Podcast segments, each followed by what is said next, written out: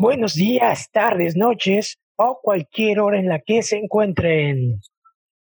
Ahora no nos pusimos de acuerdo sobre quién va a decir esto, pero yo lo digo. Esto es Alex Sánchez, el proyecto HUM 3.0. 3.0. Y nadie me siguió con el 3.0 en esta ocasión. ¿Qué, qué les pasa? Perdón, amigo. Eh, me distraje con la mortalidad. Bueno, es, es que estoy en delay, pero sí lo dije. No. Julio, no te escuchamos otra vez, amigo. Julio, delay, Julio, ¿En serio? Julio, delay. ¿No, no se escucha? Sí, Ah, no, ya, ya se escucha. Yo, yo sí lo escucho. Pero yo lo escucho muy bajito. Sí, yo también un poco bajo, pero sí se escucha. Ya cambié. Cuando me puse los, los audífonos antes. Perdón, gente, estamos, estamos teniendo problemas de audio, pero mientras Julio arregla el Sí, audio, vamos a dar la introducción. Bienvenidos al, prog- al programa número 7 en este precioso suceso de sus vidas semanal que se llama Alexis Sánchez, el proyecto HUM 3.0. Tres, Flash, llegamos al número tres, tres, 7. tres, tres. Es como un número mágico. Hay siete horrocruxes, siete pecados capitales, siete maravillas del mundo Oye, sí. y un gran número de cosas que tienen el 7 en su nombre. De hecho, Así que, sí, ¿cómo se siete. siente? Como los días de la semana. um, Sí. Pues yo- me acuerdo de un jugador de los Red Sox que tenía el 7, se llamaba JD Drew, era muy bueno. Excelente. Flash. Lo mejor es que ya te escuchas bien, Julio. Bienvenido Sí, otra Sí, vez. ya, lo siento. es, el, es el poder del béisbol. Exacto. Ah, oye, sí, ¿eh? Tienes Exacto. razón. Eh, Perfecto. Es que estaba en una conferencia de Oye, COVID y ya yo- no me escuchaba. Me voy a preguntar si en algún momento Julio pondrá, digo, estará eh, enfrente de un este partido de Quidditch, ya que pasaste por todos los deportes posibles. es cierto, Julio. Puede ser. ¿Cuándo va a haber, Deberías ¿cuándo hacerlo. va a haber Quidditch? Sí, Eh, amigo. Sí, ya próximamente. Eh, ESPN, de hecho, transmite la Liga de Quidditch de Estados Unidos a veces. Tiene ¿Es los en derechos. serio? Sí, Obvio. Todo el mundo lo sabe, Alex. Un buen fan de Harry De hecho, Potter y de ay, Rowling lo sabría. ¿Alguien recuerda esa película donde juegan quemados de Matthew Vaughn? Ah, sí. Claro. Con Ben es- Stiller y... ¿Cómo se Ahí llama? se burlan, se Sí. burlan y crean Dodgeballs, algo es- así, ¿no?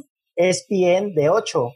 Entonces a le gustó ESPN tanto la idea que ellos lo retomaron e hicieron de eso una sección del canal. Entonces en ESPN de 8 pasan los deportes más raros del mundo. Y el Quidditch es uno de los Oh, favoritos. Qué interesante. Diablos, Fíjate, no sabía. No, Vean yo quiero, quiero verlo. Sí, véanla y luego hay que buscar ese programa porque suena lo más interesante que he escuchado. no sé si recuerdan que eh, EA sacó un juego de Quidditch. Se, lla- no, No, se no, llamaba no. Quidditch World Cup.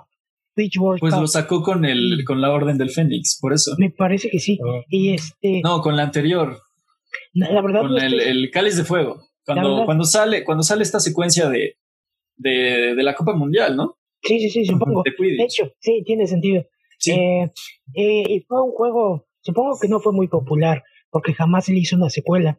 Pero yo, ¿Sabes que si era popular el juego? Seguro de era mesa? malo. Creo que tú lo tenías, ¿no? ¿cuál juego de mesa? El No, juego de mesa de no, no lo tenía. eh, no, ¿Eso que volaba la existe? pelotita así y la ibas jalando. Oh, espera, sí, pero, pero no es era, famoso. no era de Quidditch, era de levitación. Era juego de levitación. Ah, ya. Sí, Deberían hacer uno de Quidditch que te escuche Warner. de hecho, ya sé. Lego sí tiene, Lego sí tiene. El caso es que programa número 7, muchachos. Número 7. llevamos siete semanas encerrados, lo cual es interesante. Ah, Eso no lo digas en voz alta porque es triste Perdón, y, y da miedito ya de sé. que esto se pueda duplicar y extender aún más. Lo bueno es que lo van a hacer con nosotros y el tiempo será más llevadero, Vamos a estar aquí todos pero no juntos. deja de ser preocupante, Dios Sí, mío. Oye, ¿crees que lleguemos al programa número 40 para decir que en realidad fue como una cuarentena en programas? No lo sé. Es, todo es posible. Pero bueno, ¿qué les parece si vamos con la primera sección del día? Nos, nos han comentado que nos estamos extendiendo un poco, así que trataremos de hacerlo Sí. un poco más Perdón. breves. Perdón. Así que vamos allá, muchachos. La primera sección del día. Bienvenidos al programa número 7. Y volvemos. Vamos.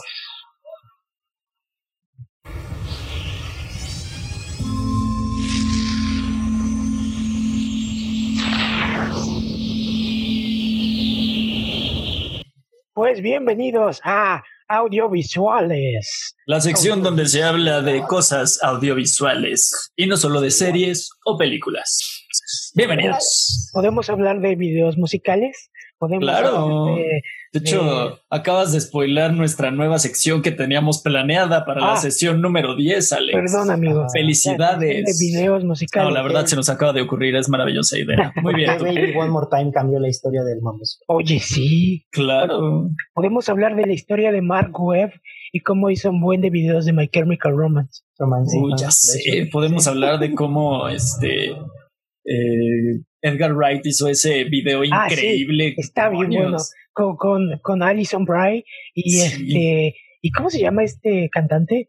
Eh, es un cantante británico. Eh, Sí, de, de hecho, el, el video es famoso porque lo Beck, dirige Edgar Beck, Wright, no Beck. solo porque. Ajá, exacto. ah, Pero, pero bueno, sí, lo, lo vamos a traer al, al- al podcast, se los prometemos. podría ser. Bueno, esta semana estuvo, ¿qué dirían ustedes? ¿Movida? Este, tranquila. Yo digo que estuvo como normal. Depende de qué tema hablemos. Pero sí estuvo movido. Eh, exacto, hu- hubo varias. Bueno, claro. Sí, en, en- en noticias del entretenimiento. Este, Bueno, sí, sí, porque sabemos que esta semana estuvo tortuosa en nuestros sentidos sí, más sociales y políticos. Dios santo.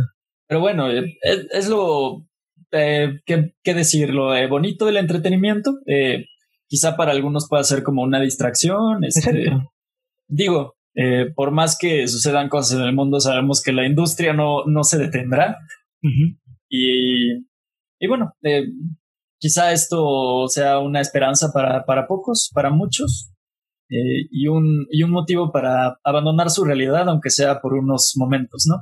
Eso es cierto. Creo que, am, eh, honestamente, yo cuando, cuando leo noticias de cine y cuando veo una noticia que, que me gusta, mis niveles de dopamina suben. Y es como de, sí, viva. Porque, al- porque se monitorea con frecuencia. Exacto. Exacto. Yo, yo Ese sí, clase de persona. tengo mi... ¿Qué no, qué no saben que los, los Apple Watch monitorean la serotonina? No, no, no. Ah, de hecho, si No, no escuchan es un cierto. pequeño... No es cierto. Es el ritmo cardíaco. Estaba a punto de decir demonios. Ojalá. Estaba a punto de asentar la con la cabeza sin saber en realidad lo que era. eh. Pero gracias, gracias por no exponerme en el internet. Perdón, amigos. Pero sería maravilloso. Sí, de hecho. Para Aparte, sería- prácticamente Apple podría saber cuándo estás feliz y cuándo no. Y, y eso ya me daría Apple ya miedo. sabe Y es diría, bienvenido a mi vida, Skynet. Bienvenido. Eso es muy peligroso. Pero bueno, Apple ya, Apple ya sabe más y todo, todo. pero, A pero ver, yo no soy tiene- usuario de Apple. Tiene razón, Ay, ayudaría pero- con la salud mental, ayudaría mucho con la salud mental. Alex sí lo es. Ah, bueno, poquito. Pero, pero no, no tengo iPhone porque sigo considerando que tener un celular de Apple es un desperdicio, porque cualquier otro celular puede hacer exactamente lo mismo. No vamos a entrar en ese debate. Apple. Mejor vamos a hablar de cosas que nos ponen una sonrisa en la cara, Vamos. como Ryan Gosling. Yes. Y esto no lo digo en ese sentido, aunque tal vez sí sea Tal vez cierto.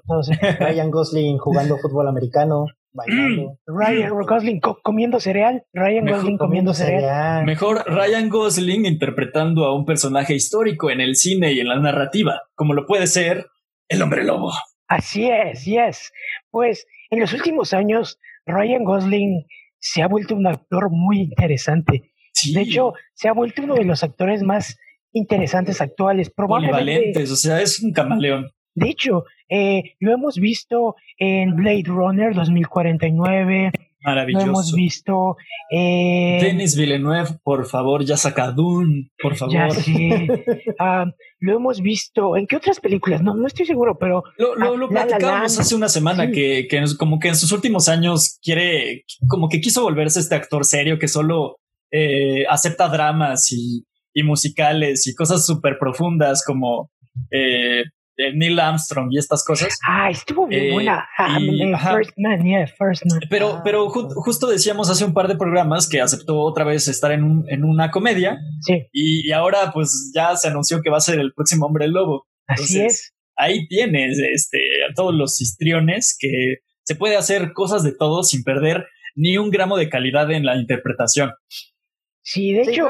sobre todo con un personaje como el hombre lobo que, bueno, para mí significa alguien que tiene que ser carismático eh, por todas sus versiones, ¿no? Alguien que por lo menos tenga que llamar la atención, tenga que ser profundo en su carácter, que tenga esta posibilidad de manejar las dos texturas, porque dentro de la transformación, aunque no la recuerda él como, en cierta parte como Hulk, sabe qué es lo que está pasando con su cuerpo, ¿no? Entonces, a mí me encanta que sea Ryan Gosling, porque es muy profundo como actor y tiene estas variantes tan, tan buenas que lo puede hacer excelente. Y además casi, no sé si lo sea, pero parece británico. Sí, de, hecho, ahora, ahora que dices este, esto de Hulk y, que inmediatamente pensamos en el señor Hyde, ¿no? Y en el doctor Jekyll. Sí. Y como esta, estas dualidades de Gollum y Smeagol en El Señor de los Anillos, eh, me parece que el hombre lobo eh, se ha planteado de tantas maneras desde blockbusters y películas de acción hasta Michael J. Fox. Hasta, hasta Michael J. Fox haciéndolo de, de, ídolo de la cultura pop y cosas un poquito más de comedia. Eh, eh, no hemos visto una interpretación del hombre lobo en, en ese panorama, eh, en el que una dualidad sea importante y en el que los contrastes si bien esta película de Benicio del Toro lo intentó un poco, no, no, fue exitoso. Y, y, Ryan Gosling es un actor muy capacitado para lograrlo. Sí, sobre todo que Universal, como hablábamos ah, hace unos momentos, ha intentado por años hacer eh, su universo oscuro, que no le ha salido. Con Ella no lo va a nombrar así, estoy seguro. Exacto. Con universo oscuro a qué nos referimos, bueno, eh, a los inicios, en los inicios de, Universal, eh, el, estudio empezó a hacer películas independientes de Drácula, El hombre lobo, Frankenstein y después los juntó en diferentes películas. Claro que normalmente esas películas crossover nunca fueron tan buenas como las originales, eh, siendo, bueno, siendo, esas fueron las más populares, ¿no? Y pues en este sentido, eh, desde, desde que hicieron Van Helsing, uh, Universal había tratado de hacer... Jackman. Universal había tratado de hacer un universo Steven Sommers, ¿qué le pasó a Steven Sommers? No lo sé. Fue la Van Helsing fue la película más cara en su momento, la película más cara de la historia y la puedes ver. Si ves hoy en día Van Helsing está llena de efectos prácticos, está lleno de muchas cosas interesantes. Todas esas explosiones de los vampiros en la en la secuencia del final yo no sabía que muchas de esas este, escenas eran prácticas, como dices, y es impresionante. ¿Y cuánta barra le cayó a esos pobres actores y a esos pobres camarógrafos? Son cosas que ya no pasan en el cine, por favor, Parecían premios de Nickelodeon. Ah, tiempo después, eh, Universal intentó. Exacto, sí, sí. Así, de hecho. y bueno, eh, la última película que intentaron hacer Universal fue la película con Tom Cruise de la momia, que salió muy mala también y yo, no la he visto. ¿Qué nos, qué nos puedes decir? La peor. Te amamos, Brendan Fraser. Ay, sí. Y Steven Sommers, por lo mismo. Y pues justo ahora eh, hay, hay una empresa, como ya hablábamos en el programa pasado, hay una empresa muy popular, productora muy popular en Estados Unidos, que ha hecho productos de terror muy interesantes en los últimos años. Esta empresa es Bloomhouse. Eh, bueno, es la empresa de Jason Bloom, el cual ha producido pues las mejores películas de terror, bueno, no las de James Wan, pero todas las otras películas, no de James Wan, que son muy buenas. Ah, así que en esta ocasión, la, la, última colaboración que hicieron fue la de El Hombre Invisible con Elizabeth Moss. Ah, y este año... Se las recomendamos mucho. Salió este año y fue de las pocas, eh, las pocas que se vieron beneficiadas, eh, si podríamos decirlo de alguna manera, porque al haber tan pocas películas estrenadas en este año, bueno, todos recuerdan El Hombre Invisible por lo mismo. Es cierto. Y bueno, porque está buenísima. después del éxito que tuvo, Universal como que no estaba seguro de cómo proceder, porque empezaron a anunciar proyectos a diestra y siniestra de, oh, queremos volver a hacer este eh, Drácula, queremos volver a hacer diversas cosas, pero creo que lo pensaron bien, porque en ese momento cuando empezaron a anunciar proyectos, Blumhouse no estaba asociado con Drácula ni con estos otros proyectos que anunciaron. Entonces dijimos, bueno, pues qué raro porque si su película más exitosa hasta ahora es El hombre invisible, hecha con Blumhouse, ¿por qué pensarían en hacer otra película con otro estudio? Ah, y entonces se anuncia El hombre lobo y la esposa de Jason Bloom es escritora, coescritora del guion, lo cual aparentemente indica que esta es otra película de del estudio Blumhouse, lo cual es bueno, ¿por qué? Porque Blumhouse se ha preocupado más en hacer películas quizá de bajo presupuesto, pero con los, el suficiente, eh, la suficiente historia que soporte eh, este tipo de películas. Y digamos que se sustentan más en sus eh, argumentos principales, eh, los cuales no, no te los dicen por completo en los trailers y en la sinopsis, pero se hacen populares por lo buenas que resultan ser. Y en este caso, mm, si bien dices, no se ganó su nombre por, por sus historias, me parece que se ha ganado la categoría como para agarrar un proyecto del calibre de El hombre lobo y El hombre invisible, ¿no? Y, seguramente si, si esta historia con Ryan Gosling promete ser igual de buena que El hombre invisible, pues vamos a tener todas las franquicias clásicas de monstruos en las manos de esa productora. Exacto. Em, e, en ese sentido, oh, claro que Blumhouse ha hecho cosas malas, como todos los estudios. Tiene de todo, ¿no? Pues todos, eh, todos han hecho cosas hace, hace, hace, tres años. Y te hablo a ti, Lucasfilm y Indiana Jones 4. Sí. Sí. Ah, este año Blumhouse hizo esta película de la isla de la fantasía que dicen que es muy mala. Eh, no la vean, por favor. Eh, no la he visto, pero todo el mundo dice que está bien aburrida. Este, pero bueno, fuera de eso también ha, estado produciendo películas como Get Out, películas como eh, eh, Sí, la, la, la, secuela, bueno, no es la secuela de Get la segunda película de Jordan Peele con ellos, Oz también, recomendarle, eh, Y pues sí, entonces realmente es interesante eh, y esperamos mucho del Hombre Lobo. Esperamos que sea súper exitosa, eh, que es, supongo que... Bueno, fuera, fuera del terror también tiene Whiplash, esta película. Este, oh, claro, claro. Sí, sí, sí, Entonces, no exclusivamente se han abocado a, hacer cosas de terror o de horror, también hicieron, de suspenso, pero... hicieron esta serie con Amy Adams para HBO, Objetos, este, filosos. filosos. Está muy buena. Eh, está basado en un libro de Gillian Flynn, la escritora de Perdida. Este, Entonces es una muy buena serie, sí. No, es, ella es excelente productora, ¿no? Pues ya queremos ver qué es lo que hacen con este personaje icónico. Y si bien supo trasladar, en el caso del hombre invisible, una historia tan clásica en un tiempo tan contemporáneo como este. Exacto. Tengo muchas ganas de ver qué es lo que hacen con el hombre lobo. Exacto, porque vayamos a verlo. Con, con el hombre invisible ocuparon a temas sociales muy actuales, que es la violencia, la, violencia doméstica, y la trasladaron perfectamente a, un monstruo, ¿no? Que realmente al final... Sí, eh, acoso y, y, muchas cosas muy contemporáneas. Exacto. Y tecnología incluso al final el terror de, de, Elizabeth Moss, o bueno, de la actuación de, Elizabeth Moss, venía más de, del abuso que el personaje tenía eh, y, el, el, ser invisible era como algo que le añadía este como otra capa de amenaza, pero realmente el temor principal estaba en, en algo humano, en algo y hasta, hasta dudas en muchas ocasiones el, el el aspecto sobrenatural de la trama, ¿no? Exacto. Eh, en, algún momento piensas, no, es que el problema es psicológico. Y bueno, para no, no dar spoilers de la historia, mejor véanla por sí mismos. Sí, exacto. Oye, y... no, la he visto. no, Julio, por favor, este, en, estos días de asueto, obligado, deberías darle una oportunidad. y hablando de directores buenos en terror, eh, amigos, no sé si vieron que han visto este par de películas muy buenas, se las recomendamos, tienen un par de años de existir. Eh, de hecho, la última que hizo se estrenó el año pasado. Estoy hablando de Ari Aster y su gran película Hereditary.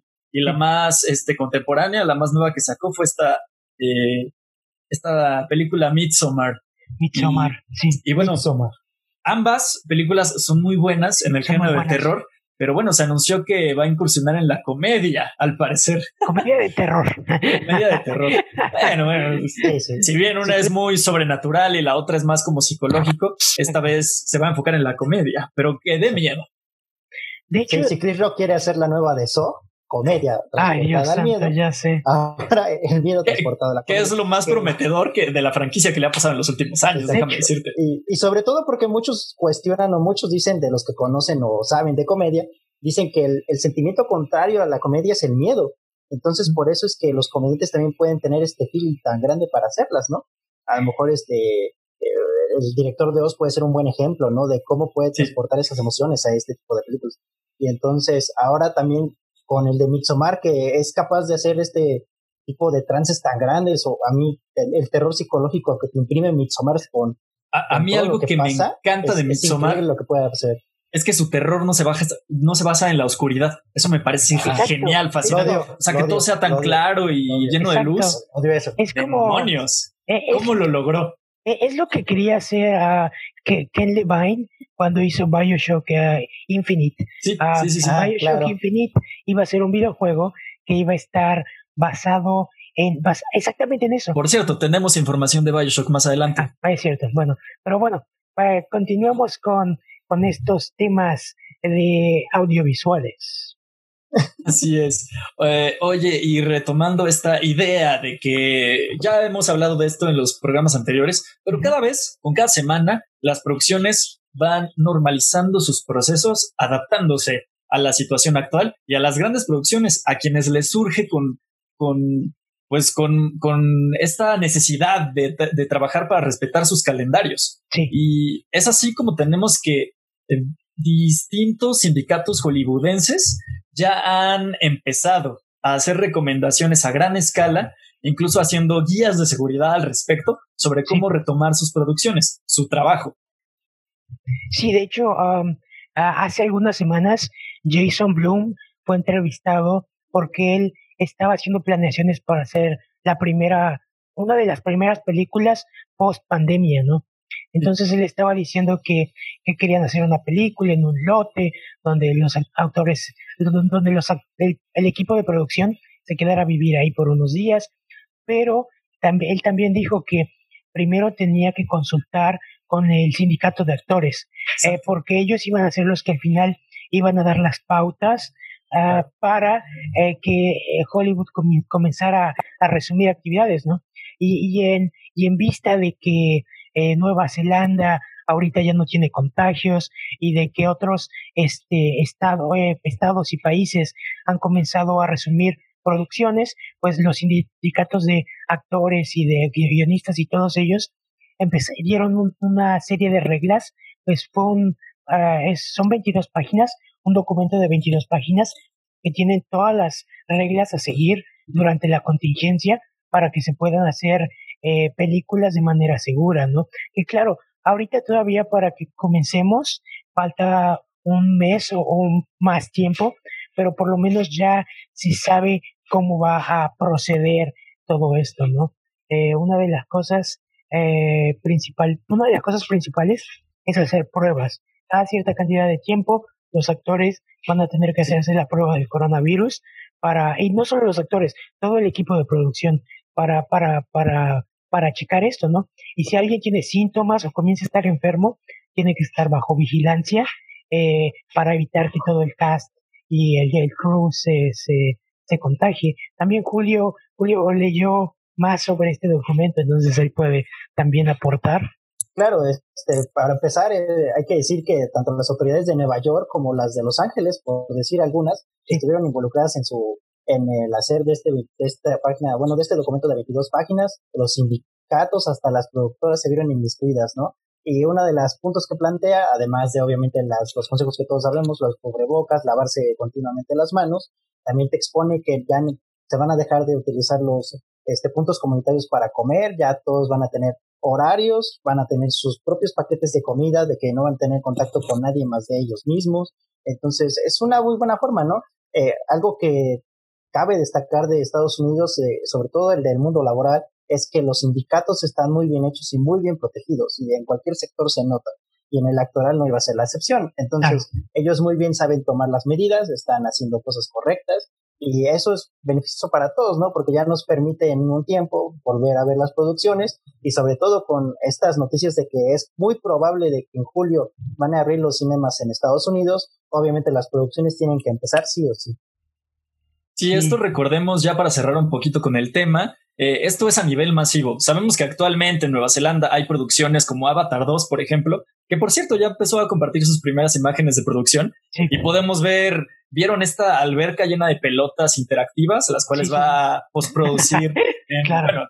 Bueno, Cameron está desquiciado con los temas subacuáticos. Subacuáticos. Pero bueno, esto, eh, así como dices, Julio, eh, la industria del cine se tiene que reactivar por completo. Y así como los cines van a abrir en julio, esperemos eh, que con toda esta serie de recomendaciones y guías, las productoras, absolutamente todas, no hablamos de solo unas cuantas, hablamos de la industria del cine en general, ya puedan empezarse a, planear y a preparar para regresar con todo en los próximos meses. Así que esto, más allá de ser el primer paso para que volvamos a la normalidad del entretenimiento, eh, pues es una adaptación de la situación actual y me parece que esto, en caso de que la pandemia de repente desaparezca, se mantendrá en los próximos años. Y esto, más allá de ser una eh, medida para la salubridad, me parece que también lo será para la productividad, porque en este tipo de, de eh, breaks que tenían para ir a comer y se, se perdía mucho tiempo. Me parece que la eficiencia va a suceder en las producciones de ahora en adelante por lo mismo. Sí, exacto. Eh, la pandemia obviamente va a cambiar en muchos sectores y si esté o no, se ve que esos cambios van a repercutir mucho. Algo que también nos faltó decir es que eh, algo que expone también el documento es que en la medida de lo posible se van a revisar los guiones para saber qué tanto con qué tanto contacto tienen que tener los actores, ¿no? Porque precisamente es en la saliva donde se puede coordinar más. Entonces también se va a procurar de que en algunas producciones sí se puede de las, las este, los actores estén separados y filmen por separado sus, sus tomas para ya después en producción o en postproducción unirlas y así eh, hacer menos los contactos entre los actores cercanos. Sí, bueno. Exacto. Esto será inevitable en ciertas secuencias donde los actores de verdad tienen que estar juntos trabajando. Luchar. Eh, pero lo que tú dices, Julio, es exacto. Y otro tipo de escenas donde el contacto es, es, es imprescindible. Eh, sí, sí les hará que tengan una mejor planeación al respecto claro. y que tengan menos tempos muertos los actores por lo mismo. Porque en ocasiones, por, por, estar en el mismo set, eh, no se prioriza la, productividad y la eficiencia de las escenas y de las grabaciones como tal. Eh, y muchas veces, en muchas ocasiones tenemos algo como lo que le pasó a Mark Hamill en la grabación del episodio 7, que solo fue a hacer horas sentado en la producción. Sí. Entonces. Como, actor de doblaje, nada más fue a sentarse a ver cómo hacían todos los demás. Sí. no pueden más.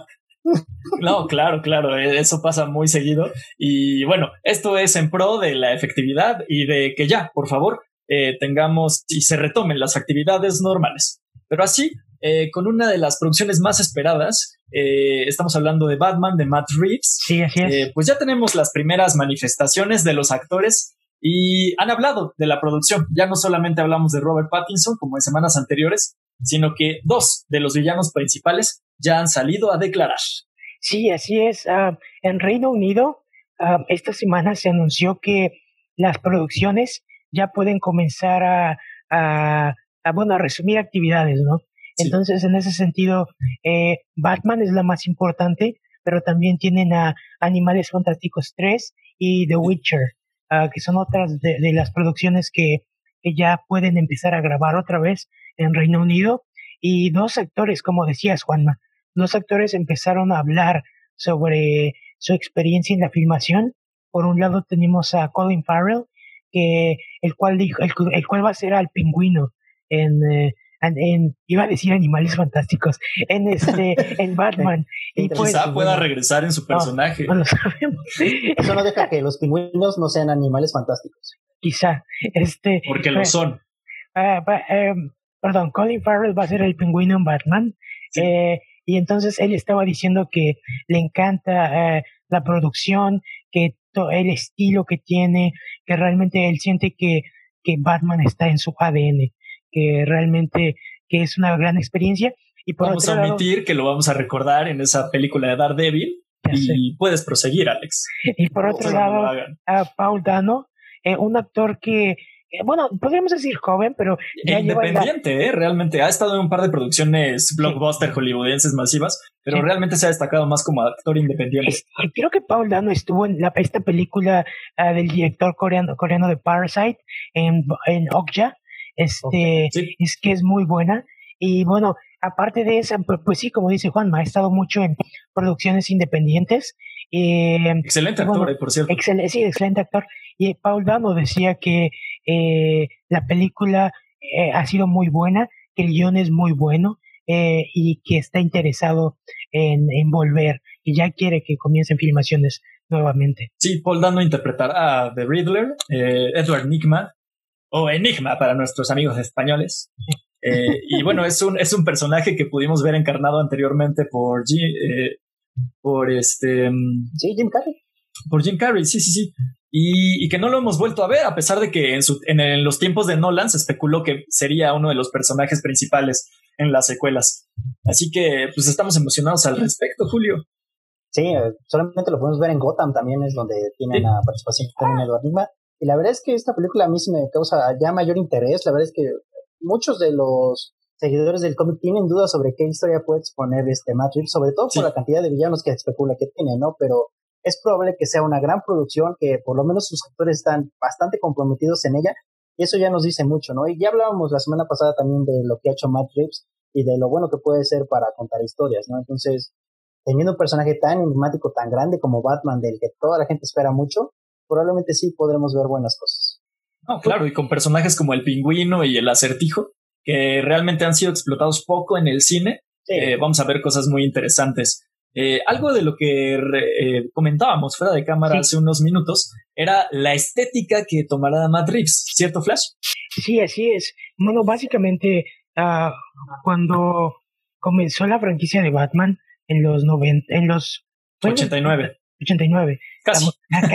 Este, la primera película de, Tim Burton eh, tenía toda la estética eh, de ciudad gótica, ¿no? El problema era que el presupuesto no permitía, pues, planos de la ciudad como tal, ¿no? La, estética más famosa que vimos en los cómics y, no en la serie de los 60, por cierto. Exacto.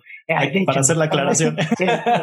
Porque fue primero esa. claro, claro. en un live action. Eh, a, lo que nos referimos es la estética gótica, ¿no? De, esta ciudad eh, encantada, eh, sumida en, en, este, en esta corriente artística del medievo. donde no parece que, sea el sol. Y tiene muchos símbolos. No lo acabamos de investigar, se los juramos. ya lo sabíamos. Ya lo sabíamos, siempre lo supimos.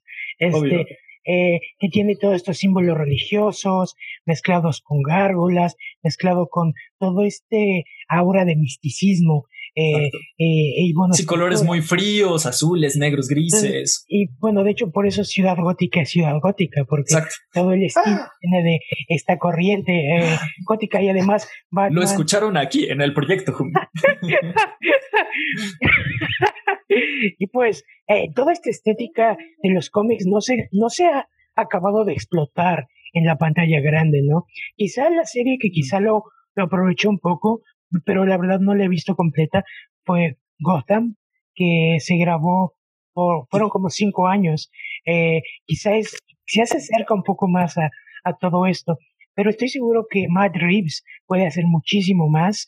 Uh, eh, Colin Farrell hablaba sobre la estética de la película y bueno, creo que en la estética en ese sentido puede que se asemeje más a Batman, la serie de a la serie animada eh, de los ¿Qué pasó Julio?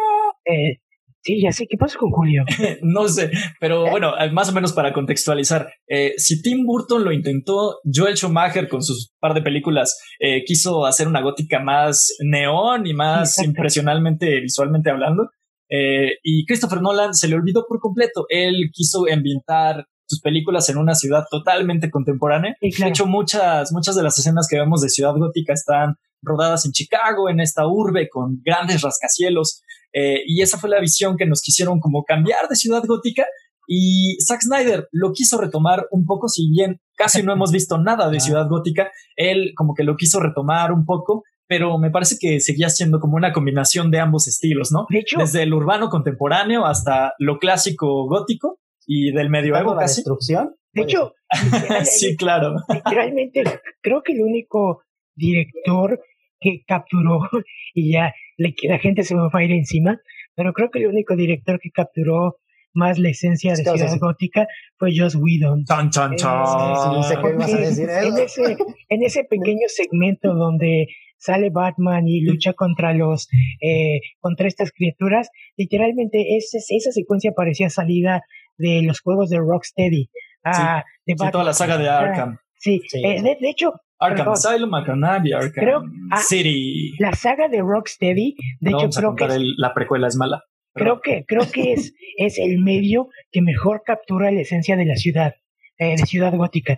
Los, estos edificios hermosos, grandes, iglesias, eh, eh, entonces ustedes saben, de murales y, y estatuas talladas. Sí, para Creo que se den una idea, es más o menos lo que era la antigua Grecia, pero Sí. en tonos azules oscuros, Sí, eh, con rascacielos enormes, pero con la misma estética artística y, y arquitectónica. Sí, exacto. Juana, gracias. Es la mejor forma de explicar lo que, que pude haber, que cualquiera pudo haber dicho.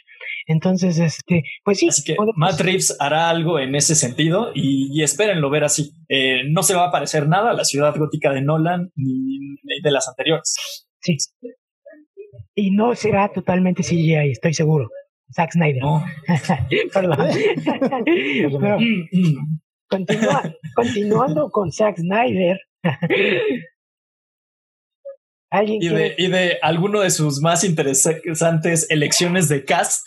eh, recuerdo eh, esa, esa fecha en donde se anunció que el maravilloso J.K. Simmons, muy reconocido por ser JJ Jameson en la Sí. saga de Spider-Man y que recientemente pudimos ver en un cameo extraordinario en la última película de Spider-Man Far From Home, Sí. eh, también habló de que va a retomar al personaje de Gordon, que ca- de el comisionado James Gordon, que casi no pudimos ver en la, en la polémica película de Justice League. Sí, Película, este, personajes este, no utilizados o eh, mal utilizados por Zack Snyder. Y acto- actores desperdiciados. Bueno, Joss Whedon, ah, esta es una discusión de que ya nunca va a terminar. nunca pero bueno. Eh, habló, habló este J.K. Simmons esta semana y haciendo un paréntesis eh, dentro Claro. de Marvel, Claro. eh, re- eh, él, el actor mencionó y aseveró, eh, prácticamente confirmó que va a estar en muchísimas películas de, de Marvel, eh, interpretando a, a Jameson. Y en el otro tenor, en el otro sentido, pues va a regresar con el comisionado Gordon, amigos. a Justice League, así es. Sí. Ah, hay muchas escenas que, que Joss Whedon tuvo que, que dejar debido a que ah, el primer corte de Zack Snyder de Justice League era de cuatro horas y aparentemente cuando empezaron a cortarlo no funcionaba. Entonces, obviamente, seguramente hay Obviamente. más escenas con Jim Gordon que acabaron eh, en este, eliminadas y que ahora podremos ver en el Snyder Cut. Entonces, bueno, J.K. Simmons, que J.K. Simmons, que es este gran actor que hizo a J. Jameson en las películas anteriores de O su de mejor personaje en Whiplash, por favor, vean esa Spider-Man película. o Whiplash, este va a regresar como James Gordon en lo que es la versión de Zack Snyder de la Liga de la Justicia.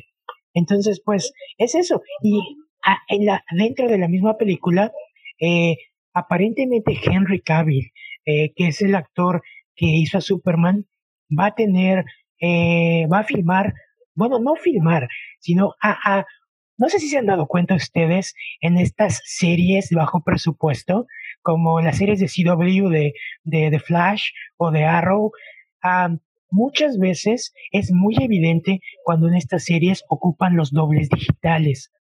Los dobles digitales son un escaneo de cuerpo completo que se hace de los actores para construir un modelo digital y que en escenas dif- difíciles a ponerlos O sea, todas las de Superman. Exacto. Eh, y en este caso, por ejemplo, en Flash pueden ver cuando este Grant Gustin tropieza y se cae y da vueltas, vueltas, vueltas y se cae. Ah, esas escenas que se ven raras, sí, es un doble digital. Entonces, Vueltas, vueltas, en este caso, Hollywood lleva usando los dobles digitales por mucho tiempo. También es muy evidente en películas como, como Blade 2, cuando Eh, Blade es un doble digital el que se mueve. Está explicando Obvio, lo sí, que sí, hace. Exacto. Eh, cuando Blade lucha y todo esto, Uy, es muy evidente que, que usan un doble digital. Bueno, para Justice League, eh, Superman, el doble digital de Superman es bastante necesario, ¿no? Ya que vuela, viene, va, y la mayoría son dobles digitales. Solamente cuando llega a la Tierra ya es Henry Cavill.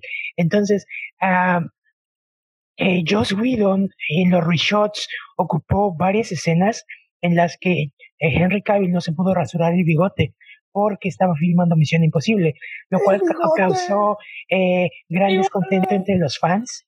Eh, y en ese sentido, tiempo después, eh, aparentemente Henry Cavill va a volver a grabar, no a grabar, sino a hacerse un escaneo completo de cuerpo para que esto lo pongan en la versión de Zack Snyder de Justice League. Eh, pues hacer Superman, ¿no? En resumen, eh, después de meses de especulaciones, años de especulaciones, eh, ya podemos casi confirmar que Superman sigue siendo Henry Cavill o al revés. Sí, de hecho, eh, también no lo habíamos mencionado, pero aparentemente Henry Cavill podría salir en Shazam 2 o en Black Adam, ya que, bueno, en, en los cómics, Superman y Shazam eh, tienen eh, relación, porque en, muchas ocasiones Superman ha sido el mentor de, de Billy.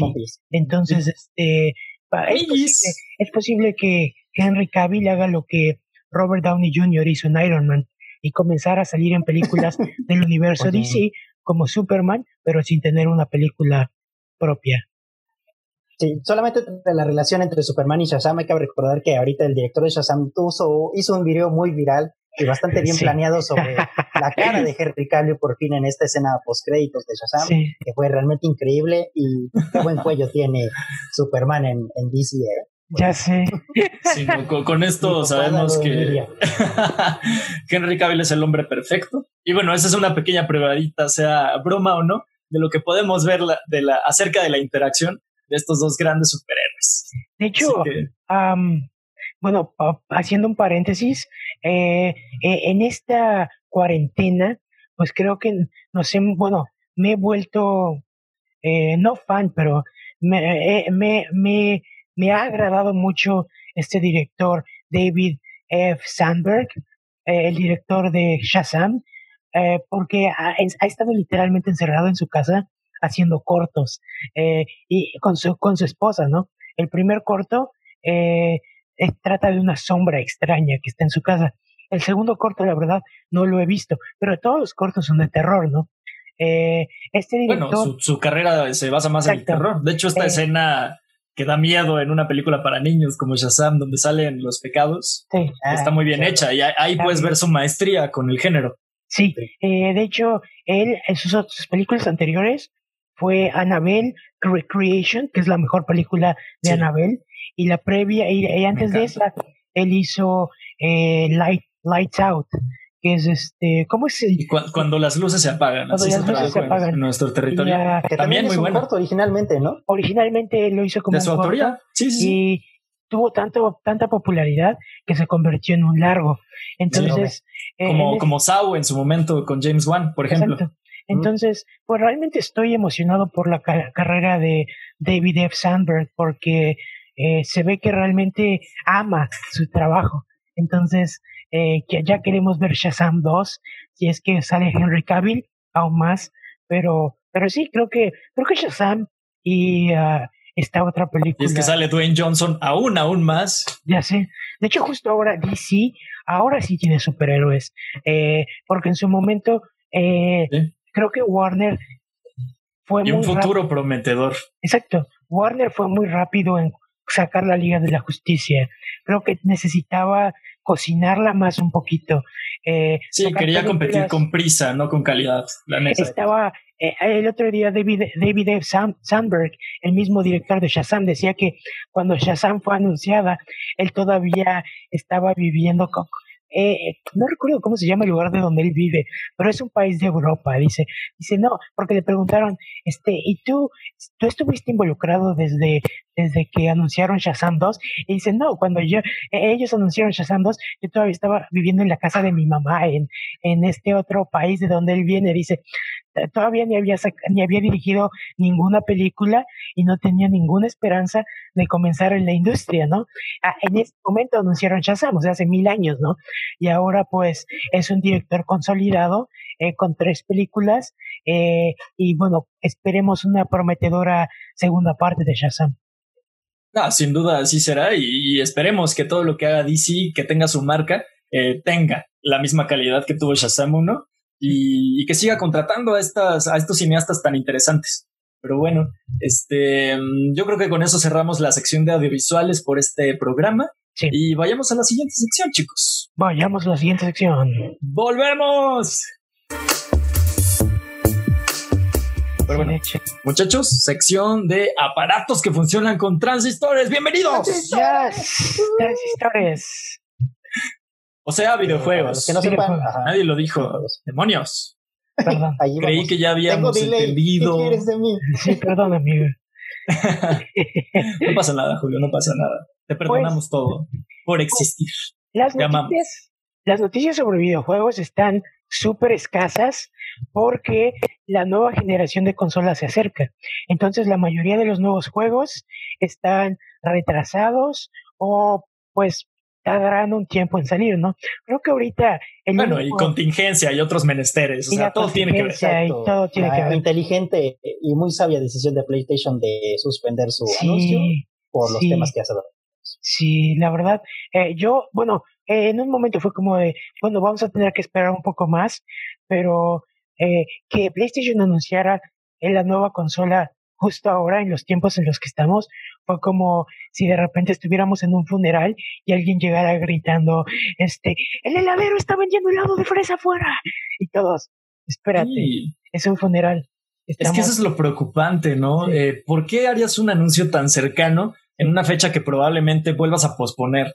Eh, fue muy equivocado hacerlo. Eh, así como se anunció de la nada, de la nada y con más eh, ruido en redes sociales y en todo el Internet posible, eh, se desmintió de la noticia y pues más allá de ser desafortunado, pues es una lástima porque eh, era como esta bocanada de aire en la ausencia y eh, la última coca en el oasis en medio del desierto y, volver a posponerlo es una decisión muy equivocada por parte del estudio, por la compañía y pues todos eh, los medios eh, relacionados con el mundo de los videojuegos y la tecnología hicieron más eco de lo de la promesa que no se cumplió más que de que se va a posponer la información. Entonces, es un balde de agua fría y una decisión muy equivocada por parte de Sony. Sí, pues ah, en ese sentido, eh, pues supongo que en algún punto tendremos el anuncio de lo que es el PlayStation 5. Eh, Claro, eh, bueno, que pues realmente entre más esperemos, eh, más, más rápido será la llegada. Ah, entre más cierran el tiempo entre el anuncio y el lanzamiento, más rápido se sentirá la llegada. O sea, es como cuando eh, Claro. se te olvida que es Navidad y de repente, oh, es Navidad, no puedo creerlo. Y de pronto ves a Santa Claus en una Coca-Cola. Julio, ¿Qué está Julio? No puedo dejar de ver el gatito en la playera de Alex, está increíble. Si están viendo, este, escuchándonos en plataformas solo de audio, lo siento, pero está muy gracioso. Yo de tanto que Es- se mueve, yo siento que ya está como por Central Park, no sé. Es este- Me recuerda al gatito de Splatoon, ¿es ese? Es ese, es ese, es ese gatito. Ya, sí, sí, sí. Ya decía yo, lo reconozco de alguna Es parte. este, es- son los dos. Sí está bonito, sí está bonito. verdad. Sí, ya sé. Oye, pero en, en cosas que sí pasaron esta semana, eh, no de la noticia, ausencia de las noticias del PlayStation 5, eh, tuvimos unos estrenos bastante interesantes en Nintendo Switch y en las demás plataformas. Eh, vamos a empezar con una que mencionamos hace rato justamente, que es esta serie maravillosa trilogía de Bioshock. Julio, ¿la conoces? ¿La pudiste jugar? ¿Eres fan? Claro, sí, Bioshock me encanta. Yo, la verdad, como mucha gente sabe y me conoce, a mí me dan mucha cosa las cosas de miedo. Eso es Pues, cierto, no está jugando, de verdad es cierto. Soy, soy muy miedoso y Bioshock fue un buen, un buen reto para mí porque Sí. en el primero y en el segundo las atmósferas son increíbles. Eh, no tenía mucho miedo de abrir cada puerta porque todo el tiempo es un, un terror extremo que trata Sí. de llevar. Eh, la historia es simplemente magnífica, la forma en que tienes que llegar a ese submarino, que en el primero, en el primero spoiler alert, el que siempre te ayuda termina siendo el, el enemigo principal. Y en el tercero, pues Tiene como en Infinite 50 simplemente años. Se, se renueva de forma impresionante y el final, con todo lo que te explica sobre el universo, es increíble. Es una serie bastante buena y las noticias que puedan salir siempre de Bioshock son geniales, son hermosas. Oye, y esto que decías, eh, no fue un juego hecho eh, como un juego de horror, y, y en realidad no lo es, pero eso que logra con la atmósfera te da muchísimo más miedo y está mucho mejor hecho que muchos juegos que sí se presentan a sí mismos como eh, géneros de terror. Y eso es Claro, brillante. eso- Bioshock individualmente de esto es un juego de acción, no deja de ser un juego de acción, un juego no que, deja de ser un... tiene que estar preparado con los puzzles, con este hecho de resolver misterios para seguir continuando. Es, en ese juego es un juego de plataforma muy normal, pero las atmósferas es lo que te lleva eh, más lejos, ¿no? Eh, recuerdo una parte en la, en el, creo que en el 2, donde ya vas a terminar, que estás en unas máquinas, te ponen a resolver un puzzle y estás tan concentrado, yo sí dije, a huevo, voy a responder esta madre. y cuando lo resuelves, al, te voltean, a tu personaje lo voltean y le dan un, un scare jump. ¿Cómo se les dice en español? bueno, le dan un susto bien cabrón. Ajá, y yo estaba jugándolo de noche. Y, se, sobresaltó el, típico recurso del terror. casa. y yo de ¡Ah! ¡Ah! Sí, y le puse pausa de, tanto que Es cierto, lleva, lleva el género de puzzles a esta a este terror. Bueno, es que volvemos a decir, no es terror, pero te da miedo. Y esta, esta sensación que te da de tener que hacer el rompecabezas en, en el, no en el menor tiempo posible, porque si bien no te pone tiempo, sí te eh, genera un reto mayor porque tienes tensión a la hora de, y piensas menos las cosas, y esto en un puzzle lo hace muchísimo más difícil. de hecho, una de las cosas más interesantes eh, de Bioshock Infinite es el DLC, porque te dejan explorar eh, ciertas partes de Rapture que no habías visto antes antes del declive. Sobre todo que lo logras ver Rapture antes del declive, antes de que estuvieran todos estos uh, splicers eh, en ah, todo, eh, bueno, inundando todos lados. Eh, sí, básicamente es muy interesante. Es como, es como el Titanic antes de hundirse. Exacto, más allá de ser interesante, porque lo es y, por mucho, eh, es triste que se haya acabado la serie en ese momento, de que el creador se haya ido a otros estudios y que la franquicia esté en un aro de incertidumbre sobre nuevas entregas, ¿no? si bien se acaba de estrenar la trilogía original en Nintendo Switch, eh, pues eh, parece que no tendremos una, una, nueva entrega de Bioshock en, en, el corto plazo y eso es verdaderamente triste. Eh, en cuanto... Sí. Perdón, y si lo hacen, pues como decías, el, el creador original no estaría involucrado. Entonces, eso siempre, pues, deja la duda, ¿no? De qué tan bueno será el proyecto. Sí, así es. Aunque sabemos que en ocasiones cuando un equipo nuevo toma una licencia ya conocida, hacen cosas grandiosas, siempre se va a extrañar que un creador esté en su proyecto durante mucho tiempo. Y bueno, eh, se estrenó la trilogía súper bien. Eh, pudimos ver algunas, notar algunas quejas sobre los usuarios de que hay mejores experiencias para jugarlo, de que la versión portátil pues obviamente va a estar un poquito reducida y mermada en cuanto a a situaciones técnicas, pero, también, exacto, es portátil, y yo, yo tuve la oportunidad de probarlo un poco y lo, es de los mejores ports que se han hecho eh, para, para portátiles, en este caso para Nintendo Switch, y es brillante, es brillante, la verdad es que eh, el objetivo está cumplido y no se va a ver mejor que en tu computadora que puede correr juegos en 4K. Eso es un hecho, pero volvemos a decirlo, es un producto para llevar y es una joya tenerlo ahí. Sí, la verdad es, eh, es un, bueno, de Bioshock 1 a, Bioshock Infinite eh, fueron proyectos que, como decíamos el programa pasado, trataban de impulsar la narrativa, eh, en, en, en, este sentido, la narrativa interactiva. Eh, en esos años saca, bueno, salió este juego que se llamaba Beyond Two Souls, salió este Bioshock Infinite y salió este The Last of Us. Eh, los tres juegos. Bueno, y Grand Theft Auto 5 también. Ah, bueno, sí. Ese año. Eh, todos estos juegos trataban de impulsar la narrativa interactiva, eh, pero bueno, Bioshock Infinite fue uno de los que tenían mejor jugabilidad, ¿no? Realmente, y The Last of Us, claro, porque Beyond Two Souls, aunque tiene este increíble cast, a William Dafoe y Helen Page, pues realmente Ah, tiene muchas limitaciones, limitaciones de cámaras, limitaciones en la misma estética. Entonces, Bioshock Infinite, al ser un poquito más caricaturesco en ese sentido, tenía el beneficio de ser, de, de tener más eh, escenarios más interesantes, ¿no? digamos que los recursos técnicos son más logrables en, en, Bioshock Infinite. Y, uh, y, de, y, bueno, claro, The Last of Us, pues, aunque fue un poquito más realista, era, eh, era, bueno, lograron mantener la estética que usa Naughty Dog, con Uncharted. Entonces también lograron exactamente hacer eso, mantener, mesurarse en cuanto a recursos gráficos y hacer algo bastante interesante. Ya sé. Oye, del mismo estudio, así como tenemos Bioshock, tenemos Borderlands. Borderlands. Julio. Borderlands es una de las franquicias que lo cambió todo en los first person shooters, Y, eh, y, en el multijugador. Y ya los tenemos para llevar también. Yo solamente tengo conocimiento de Borderlands por revistas. Porque nunca lo he jugado, ¿verdad? Nunca he tenido la oportunidad de jugar Borderlands, pero obviamente es uno de los juegos más reconocibles que existen. Ya también tiene diferentes sagas, diferentes plataformas. Y la, lo único, bueno, de lo poco que sé y he leído es que es un gran juego, como lo dices, ¿no? En este sentido del first person shooter, es uno de los mejores que puedes encontrar.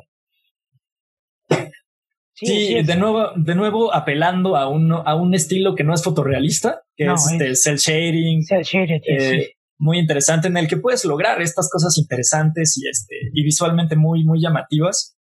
Y bueno, eh, eh, los, las dos caras de la moneda en cuanto a Borderlands, ¿no? Tenemos a Epic Games lanzándolo totalmente gratuito y, y, tenerlo para llevar y las capacidades portátiles de Nintendo Switch. Así que ahí podemos tener otra gran franquicia con mucha historia dentro de los videojuegos. Eh, para llevar y, gratis o en 4K y pues muchas posibilidades. Consúmelo como tú quieras y lo decidas. Realmente, una vez que se acabe la promoción de Epic Games, bueno, es eh, eh, comprarlo para Switch es una super oferta. Ya sea Bioshock o, o Borderlands. Porque inclusive aquí el juego no está saliendo a 60 dólares está saliendo a 50 dólares. Que bueno, quizá no es un corte de precio muy grande, pero estás pagando 50 dólares por tres juegos que son clásicos, básicamente. Estás, comprándolo, básicamente. Recordemos que todos estos juegos digitales no dejan de ser franquicias, eh, licencias rentadas, disculpen. Sí. Y, si lo compras en un cartucho, pues es tuyo prácticamente. Tú, compras la licencia y no hay parche eh, de seguridad online que te lo quite. En 20 años puede, puede pasar. Y cuando tienes el cartucho, no es así. Y en ese sentido, este, ¿cómo se llama? Eh, para en Nintendo Switch, eh, en el caso de que no tengas los 50 y solo quieras jugar el 2 o solo quieras jugar el Infinite, por 20 dólares puedes comprar cualquiera de los otros juegos. O sea, no quieres pagar todo, solo quieres jugar Infinite, compra, pagas 20 dólares y compras este solo uno. Sí. Exacto, como decimos, posibilidades para todos los públicos posibles existen y pruébenlos, eh, son grandes franquicias y en 2020 muy vigentes todavía, a pesar de los años que ya tienen en el mercado. Jugables, de hecho, es lo sorprendente. Ah, el otro día leía un artículo que decía que muchos de los juegos de, de los eh, de inicios de los 2000, inclusive aunque le hicieron remasters, son, son difíciles de jugar. Inclusive, por ejemplo, ayer, ayer yo estaba jugando God of War 3 porque compré eh, el nuevo God of War, el God of War 4, que no me acuerdo Ascension. Ascension. No, no, no. Compré God of War, el de PlayStation 4. No me acuerdo cómo se llama. 2017. 2017. Bueno, bueno es que se llama solo así God, of War. Sí.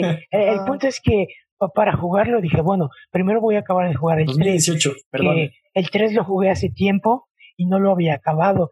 Entonces dije, voy a, voy a jugar el 3, porque wow, cuando yo era niño, este, yo era de esos niños, sí, hace mil millones de años, yo era de esos niños que, que todo el tiempo decían, este, los juegos de plataforma son muy buenos y, eh, los juegos, juegos familiares son muy buenos, todo lo que es uh, Sly Cooper o Ratchet y Clank. Y totalmente en contra de la violencia, ¿no? y yo estaba... Por mucho tiempo se estigmatizó a los juegos así. Sí, entonces eh, yo era de los niños que decía, que, porque muchos de los niños de mi salón decían, oh, yo juego God of War, se sentían superiores porque jugaban juegos con violencia. Y yo decía, bueno, no, no para jugar un juego bueno no tiene que tener violencia necesariamente. Entonces, por mucho tiempo no jugué God of War. Fue hasta que llegué a la preparatoria, eh, eh, cuando salió este eh, este esta colección para PlayStation 3 de los juegos 1 y 2 lo remasterizaron para PlayStation 3 y estaba en oferta en Coppel, creo. Y yo lo compré y lo jugué. Entonces dije, oye, están, está, están muy buenos. De hecho, no los, qué bueno que no los jugué inclusive en ese tiempo porque tienen muchos temas que quizá no habría alcanzado a comprender de, de manera óptima, ¿no? Y por bueno, God of War el 3 no lo jugué hasta muchos años después, no lo empecé a jugar hasta muchos años después y nunca lo he acabado. Entonces eh, lo compré hace tiempo porque estaba en oferta en 7 dólares para, para PlayStation y semanas después compré el nuevo. Pensaba jugar, el, acabar el 3 y jugar el nuevo, pero nunca los acabé.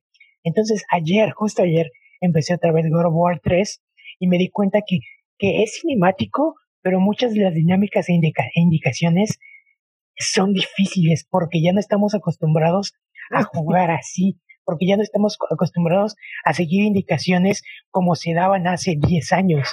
Entonces es algo bastante interesante.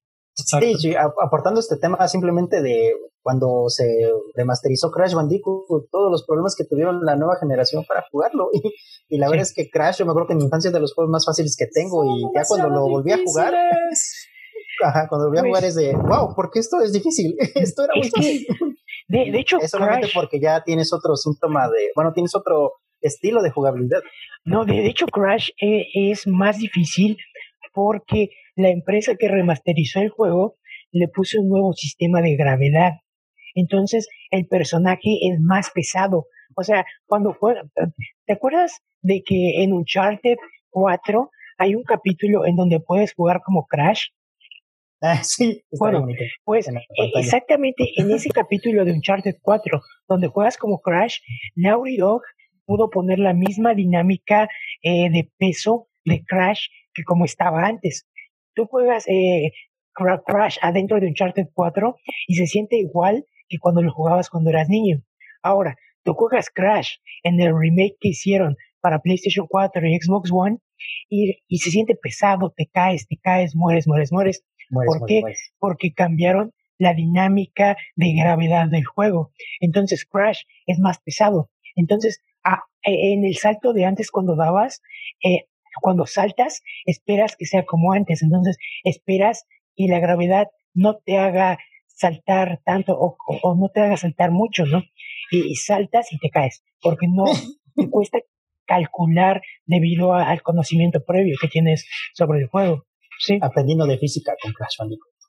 Sí, a, ver, esto no lo hicieron solo por hacer más difícil el juego. En realidad es que juntaron las tres entregas eh, principales en una sola y requerían tener la misma eh, física, así como dices. Así que entre hacer nuevas texturas y ponerle, recordemos que un, remaster, un remake, eh, es el mismo juego. eso quiere decir que tiene el mismo esqueleto, pero está repleto de nuevas texturas, nuevos polígonos, entre otras cosas, y muchas veces tienen ese problema de que no logran hacer coincidir las físicas existentes. Por eso se siente más difícil. Fue realmente una necesidad. Eh, más que una imposición de querer hacerlo más difícil y hacer con eso y sabotear a las nuevas generaciones, ¿no? Porque así pareció en su momento, quizá. De hecho, yo aprendí un truco que me ayudó a acabar todos los, los crash. Y el truco que, bueno, lo que yo aprendí después de morir miles de veces, porque ya acabé los tres juegos, es eh, que literalmente cuando Crash salta, ya sé, cuando, cuando Crash salta, eh, tienes que tratar de fijarte en la sombra. De hecho, la sombra es un indicador de la gravedad del juego, porque donde está la sombra es donde va a caer el personaje. Entonces, después de morir un millón de veces, dije, no, no sé, no sé qué, porque literal busqué guías, busqué cosas para tratar de mejorar y jamás encontré algo que me dijera qué hacer. Pero a base de morir un millón de veces, me dije, ponerle empeño más a ese remake, yo nomás lo pasé y ya. Fijarme, fijarme por la sombra es la mejor. De, de hecho, si te fijas, si juegas Crash por la sombra, literalmente vas a poder acabar todos los juegos. Bueno, ahí tienen un tip, el primer tip que damos en esta sección este, para, pasar más fácilmente un juego. Oigan, pero hablando de clásicos y cosas este, familiares y, nuevas entregas de las mismas, eh, esta semana, bueno, se estrenó la semana anterior, pero un juego que ha tenido un gran éxito en los últimos días es la nueva entrega de Minecraft, la cual no solamente combina este cubismo y constructivismo videojueguil, sino que lo hace un juego, como dice su nombre, de calabozos, en el cual te puedes juntar con tus amigos y jugar y pasar una gran aventura, Deberíamos así como lo harías en cualquier juego de rol. Y vamos a hacer,lo por favor, amigos. hay, que, hacerlo. Hay que jugar Minecraft Dungeons en línea porque se puede. Y bueno, chicos. Cuesta, cuesta 20, 20 dólares. Eh, creo que es un buen precio para, la jerga. para estar con tus amigos. La jerga de chavo. De reales. para jugar en línea, sí. De hecho, no lo he jugado porque tengo mil cosas que jugar. Yo tampoco he Pero- jugado. Pero supongo que si Juanma lo compra, yo también lo voy a comprar para que podamos jugar y decirles a todos ustedes eh, qué tal está el juego. Sí, podríamos jugarlo en una plataforma que tengamos todos, quizá PC, no lo sé. De hecho, ¿se podrá eso? ¿Podrá Sí. Julio jugar desde su computadora con nosotros? Esa es una. Yo creo que se quema antes de eso, pero podríamos intentar. No, yo creo que es un juego adaptativo que se adapta a los recursos. Corre en Switch, Julio, por Dios. De hecho, corre en Switch. Corre en Switch. Y es Minecraft. Podríamos intentarlo. Sí, si le bajas las especificaciones a... Yo también tengo un tostador más o menos Sí. por computadora y yo creo que sí lo corre. Hay que intentarlo. Hay que Pero bueno, cuando, cuando lo hayamos jugado todos, les platicaremos, les podremos platicar más al respecto. Y Pero bueno, muchachos, esta semana, así como estuvo de ausente la información, Así Alex, es. querías decir algo, ¿no? no, exactamente eso, amigo. Continúa. Ah, ya, introducir al nuevo tema que es Sí. Pokémon. Eh, Yes. no tuvimos noticias de Sony ni de PlayStation, pero Pokémon se atrevió a lanzar un tráiler de la nada sobre sus próximos DLCs. Sí, pues a- algo interesante es que esta es la primera vez en años que no tendremos un juego de Pokémon en octubre o novie- octubre, noviembre, ¿no? Y esto se debe a que ah, Game Freak va a lanzar eh, un DLC completo de, bueno, dos DLC, porque el primero va a salir en julio y el segundo va a salir en octubre, noviembre, me parece. Sí, sí, sí. Bueno, Bueno, no se ha anunciado en otoño, dicen Otoño, ellos. sí, ya sé. Este, entonces, bueno, muchas personas no están de acuerdo que por qué, por qué no, por qué todos los Pokémon no están en el juego, que si Sí. faltan, que si es, es, mm, es menos Pokémon por más dinero, bla, bla, bla, bla. Pero pues la verdad es que, ah, honestamente, este juego, ah, Pokémon eh, Sword and Shield, ha sido de las cosas más interesantes que ha hecho Game Freak. Ah, no, quizás sí hay muchas cosas que no Cuestionables. claro. cuestionables, La historia es malísima. eh, pero ya sé. De hecho, de hecho, Black and White sigue siendo la mejor historia de Pokémon. sí, definitivo. Pero en ese sentido, eh, nos dieron algo súper interesante Sí. que fue la zona salvaje. La zona salvaje es algo que se siente totalmente fresco. Ese es el porque- futuro de Pokémon aparte. Exacto, porque caminas por ahí, los Pokémon están por todos lados, los, la mayoría de los Pokémon los ves, El clima es dinámico. el clima es dinámico, eh, y te encuentras, bueno, Juanma y yo hemos estado jugando estos días, atrapando este eh, versiones eh, Gigantimax, sí es Gigantimax, Gigantamax. De, de los Pokémon, y es bastante divertido. Bueno, mire, la primeras dos, las primeras dos veces que lo hicimos fue horrible, Una porque pesadilla. eh, realmente, sin- no sé por qué, pero sincronizarnos para jugar era una pesadilla. O sea, era como de, estoy conectado, tú estás conectado, yo estoy conectado, ¿por qué no te veo? ¿Dónde estás? Llevo tres minutos esperando a que te conectes. Hazlo. Pero lo estoy haciendo, pero no te encuentro. Sí, y mandando capturas de fotos. Mira, hice esto, mandando video. Mira, yo le hice así y no funcionaba. Le picamos al mismo tiempo para que aparezcamos y no por funcionaba. Alguna, por alguna razón, después de que la semana pasada o hace dos semanas nos quejamos de esto públicamente, Sí. el otro día Game Freak escuchó nuestro programa, nuestro yo podcast sí. Siempre y corrigió su online. Gracias, Game Freak. El otro día Juanma y yo otra vez jugamos eh, Pokémon y fue fácil. ¿Por qué? No sé. Skynet, ¿nos estás escuchando? No sé por qué, pero ahora fue súper fácil. Eh, nos pudimos conectar súper rápido, capturamos como cinco o seis Pokémon y fue bastante divertido.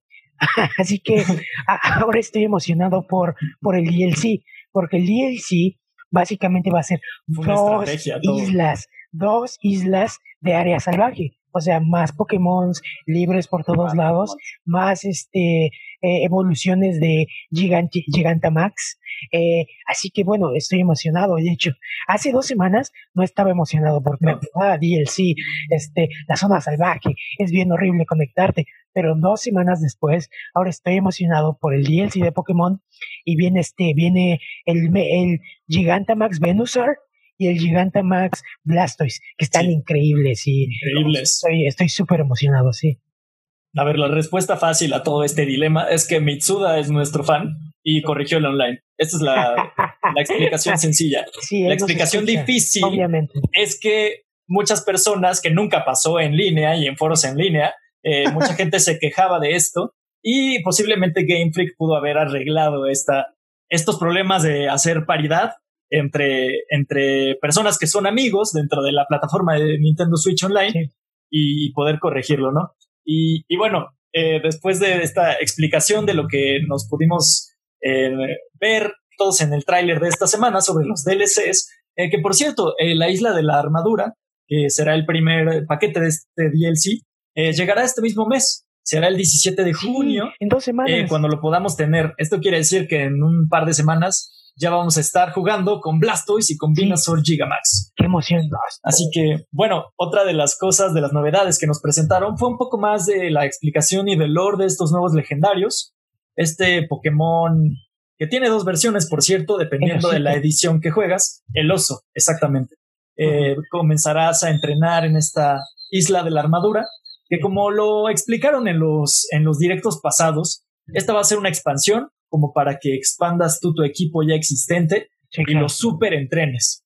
A ver, eh, si bien les contaba Alex que estábamos atrapando nosotros Pokémon en esta área salvaje, al parecer una de las mecánicas más interesantes va a ser esta sopa, eh, la gigasopa o no sé cómo lo, lo la maxisopa.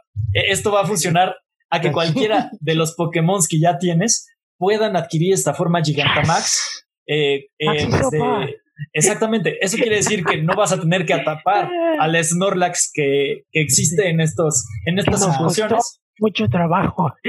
Exacto, muchísimo trabajo, fue muy difícil. y de hecho eso hace que me emocione más porque muchos se quejan de que Pokémon es un juego demasiado sencillo. No, lo es. No lo es. De verdad es complicado en, ciertas ocasiones. Pero bueno, esto quiere decir que si tienes un Snorlax que estás entrenando desde que tenías Pokémon azul y rojo, vas a poder hacerlo Gigantamax con esta sopa mágica. Y estas son una, de las cosas que nos resultan más interesantes. Además, vamos a tener que eh, la queja interminable con Pokémon Espada y Escudo es que no están todos los Pokémon eh, disponibles de generaciones anteriores. Eh, bueno, la primera, la primera parte del DLC va a traer más de 50 Pokémon existentes al, al Pokédex de Galar. Y esto va a hacer que poco a poco todos los Pokémon existentes lleguen al juego y estas quejas injustificadas pues pierdan un poquito de validez, ¿no? Sí, así es. Ay, qué padre. Bueno, vivimos, eh, podemos ver algo positivo en el futuro. Eso es bueno. Sí, pudieron ver, chicos, las, las nuevas formas Galar que, que presentaron. Por ejemplo, el Slowbro, el Slowbro de Galar. Eh, yo vi el Slowbro, sí, sí, sí. El que tiene el cañoncito en la manita, ¿no? Ándale, y adquiere una personalidad como de Mega Man. de hecho. Sabemos que el Shelder muerde diferentes partes de Slowbro en su bueno, en su combinación para evolucionar. Si te muerde la cola, eres un Slowbro de canto. Si te muerde la cabeza, eres un Slowking de, de Yoto. Si te muerde la mano, eres un Slowbro de Galash. Además, adquiere el tipo veneno y pues sigues expandiendo, ¿no? Esta dinámica de las variantes regionales. Ya sé. Eh, es interminable, ¿no? La posibilidad que tiene. Este, pues ahora estoy pensando que Darwin estaría orgulloso. dependiendo de dónde crece tu Pokémon, es de cómo evoluciona. Darwin diría, de hecho Darwin jugaría Pokémon si viviera en nuestro tiempo, sería fan. Tortuga de Galápagos. Exacto. Tortuga de Galápagos, pero en el otro extremo del, del, planeta B y es tipo fuego y el otro era tipo agua. Así. Ay, ya sea Darwin. Ya sé. pero bueno, chicos, eh, hace rato estábamos platicando de que no había noticias, pero Sega, Sega nos dio una sorpresa casi de la nada. Sí. Y Julio le recordó algo que tiene en sus manos. Y es eso que nos puede estar enseñando ahorita. Eh, para quienes no nos estén viendo, Julio, platícanos qué tienes en la mano. ¿Qué tienes? Pues simplemente esto se hizo bastante popular en los 2000, más o menos en sus comienzos. Un poquito más, eran unos minijuegos bastante creativos que en este caso sacó McDonald's en colaboración con Sega. Y simplemente era una pantalla bastante dinámica. tenías el personaje aquí en cuestión en la pantalla y con un solo botón lo hacías funcionar. Era un juego bastante simple y que simplemente era muy divertido porque era bien entretenido y obviamente como ibas pasando niveles, la dificultad se aumentaba y esto lo hacía mucho más interesante. Para mi capacidad de niño era una cosa para pasar todo el pinche día y que por eso se descompuso, pero que sigo manteniendo porque es una buena religión. Entonces Sega dijo, hay que traer esto de vuelta, pero con nuestra propia plataforma y con mejores juegos. Sí. Sí, Ah. con licencias conocidas, ¿no? Que quizá hayan estado en el olvido muchos años. Y el único que esté vigente de Sega y que todos reconozcan como de su propiedad de Sonic. Sí. Pero bueno, gracias a este, ¿cómo le llamamos, Alex? ¿Cómo quedamos Ah. que se era el nombre? Llama eh, Sega Game Gear Mi- Micro. Exacto. Sí, vamos a apelar a estos juguetes electrónicos que podíamos sostener en una sola mano. Sí. Y por más que digamos que Switch es portátil, en realidad no te cabe en el bolsillo. Y bueno, Sega sí de- devuelve a esta experiencia a nosotros con estos cuatro eh, diferentes colores disponibles, los cuales no solo serán diferentes en el color, sino que traerán juegos diferentes según la versión que escojas. Es así como eh, para quienes eh, ha- hayan adquirido el- las versiones minis de Nintendo, por ejemplo, el NES Mini y el Super Nintendo Mini, eh, que tenían todos los juegos y que posiblemente solo jugaras uno o dos de todo este catálogo, ahora sí vas a poder escoger desde la compra qué juegos quieres jugar. Y en este sentido, si es que solamente te gustan los juegos de Sonic, pues te recomendamos el Game Gear eh, que de color azul, que es el que va a traer los juegos de Sonic, Así por ejemplo. que ahorita Sonic está de moda increíblemente y ya la segunda parte ya fue oficialmente anunciada de la película Sonic 2. Y así es, pero si bueno, tienes unos gustos más de RPG como Persona, por ejemplo, Sí. muy popular por el Joker y Super Smash Bros. últimamente. eh, si quieres jugar los juegos originales de la franquicia, es decir, los juegos de Shin Megami Tensei, vas a poder comprar la edición del Gear, eh, Game Gear en rojo que tiene los juegos de Megami Tensei. Wow, Y así, pues creo que es una, eh, eh, una estrategia interesante, ¿no? sí. y que creo que puede ser muy aplicable para las demás compañías.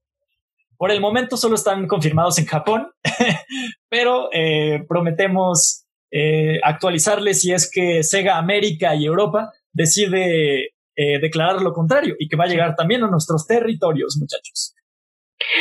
Pues creo que con eso terminamos la sección de aparatos que funcionan con transistores. Y vayamos Videojuegos, videojuegos, videojuegos, videojuegos, videojuegos. a la interesante tercera sección del día de hoy, nuestro programa 7, muchachos. Siete, volveremos, siete, siete. volvemos, volvemos. Va, listo. Bienvenidos a la tercera sección de este maravilloso programa, donde les tenemos una sorpresa. Será la primera ocasión de una eh, dinámica que esperemos eh, tener de ahora en adelante eh, durante todos los programas. Y es que vamos a tener un invitado muy especial. De hecho, es una persona muy especial, no solamente para el programa, sino para nosotros en lo personal. Sí. Y bueno, queremos que se presente. Hola, ¿cómo estás? Hola, soy Annalise y soy la fan número uno. De hecho, sí. Uh, Porque sí tenemos fanáticos, se los juramos. No le estamos pagando. Sí. No, No, Fue hecho, voluntario. pero, sí, pero sí te llegó el depósito del Oxxo, ¿verdad? Sí, no tuviste problemas en, en este en sacarlo del banco. que Me dijo la cajera que faltaba un número, pero yo dije, no, sí está bien. Sí, Ani, Ani escuchaba nuestro programa religiosamente cada semana cuando existía. De hecho, ella fue la que recientemente nos dijo que la mayor cantidad de programas seguidos que tuvimos fueron 10. Sí, Es una marca que esperamos romper próximamente. La marca. sí. La marca. Pero bueno, eh, para quienes nos están viendo, También es la ah, fotógrafa sí, también oficial, era la fotógrafa Sí, oficial. sí de hecho, si han podido ver en nuestra página de Facebook sí. o en nuestra reciente incorporación a plataformas de podcast de audio como eh, esa verdecita con tres líneas horizontales curvitas en negro. que empieza con eh, P. Spotify. Con ese. este, que recientemente cambió porque ya tenemos una nueva foto de portada Sí. eh, que se adecua más a nuestro intro. Pero Sí. bueno, Annie fue, la- fue quien tomó todas esas fotos y, y le dio por primera ocasión una imagen visual a nosotros, a este lindo podcast. Sí, Pero bueno. Annie, bienvenida. Claro. Mucho gusto de que estés aquí. Estamos muy felices. ¿Tú cómo te sientes? Cuéntanos. Muy feliz y muy feliz y, y, eh, muy nerviosa. Porque, porque en, en algo tiene sentido, Julio, la vez pasada que dijo que ustedes tienen una dinámica de hablar, en donde Alex habla un poquito más y entonces hace pauta a muchas cosas. Rayos. Sí, Entonces, Julio dice lo técnico y yo aperturo a la otra sección. Sí, sí, sí, Exacto. es- y, es y entonces sí es como un poco de nerviosismo porque porque ustedes tienen como su con bien marcadita, entonces es como, ah, ¿Qué voy a hablar? No, pero nada que no hayamos hecho antes. Siempre hablamos de películas y cosas geek. Y nos da mucho gusto que estés, es- estés aquí. Más o menos para introducir esta nueva dinámica, vamos a hacerte un par de preguntillas.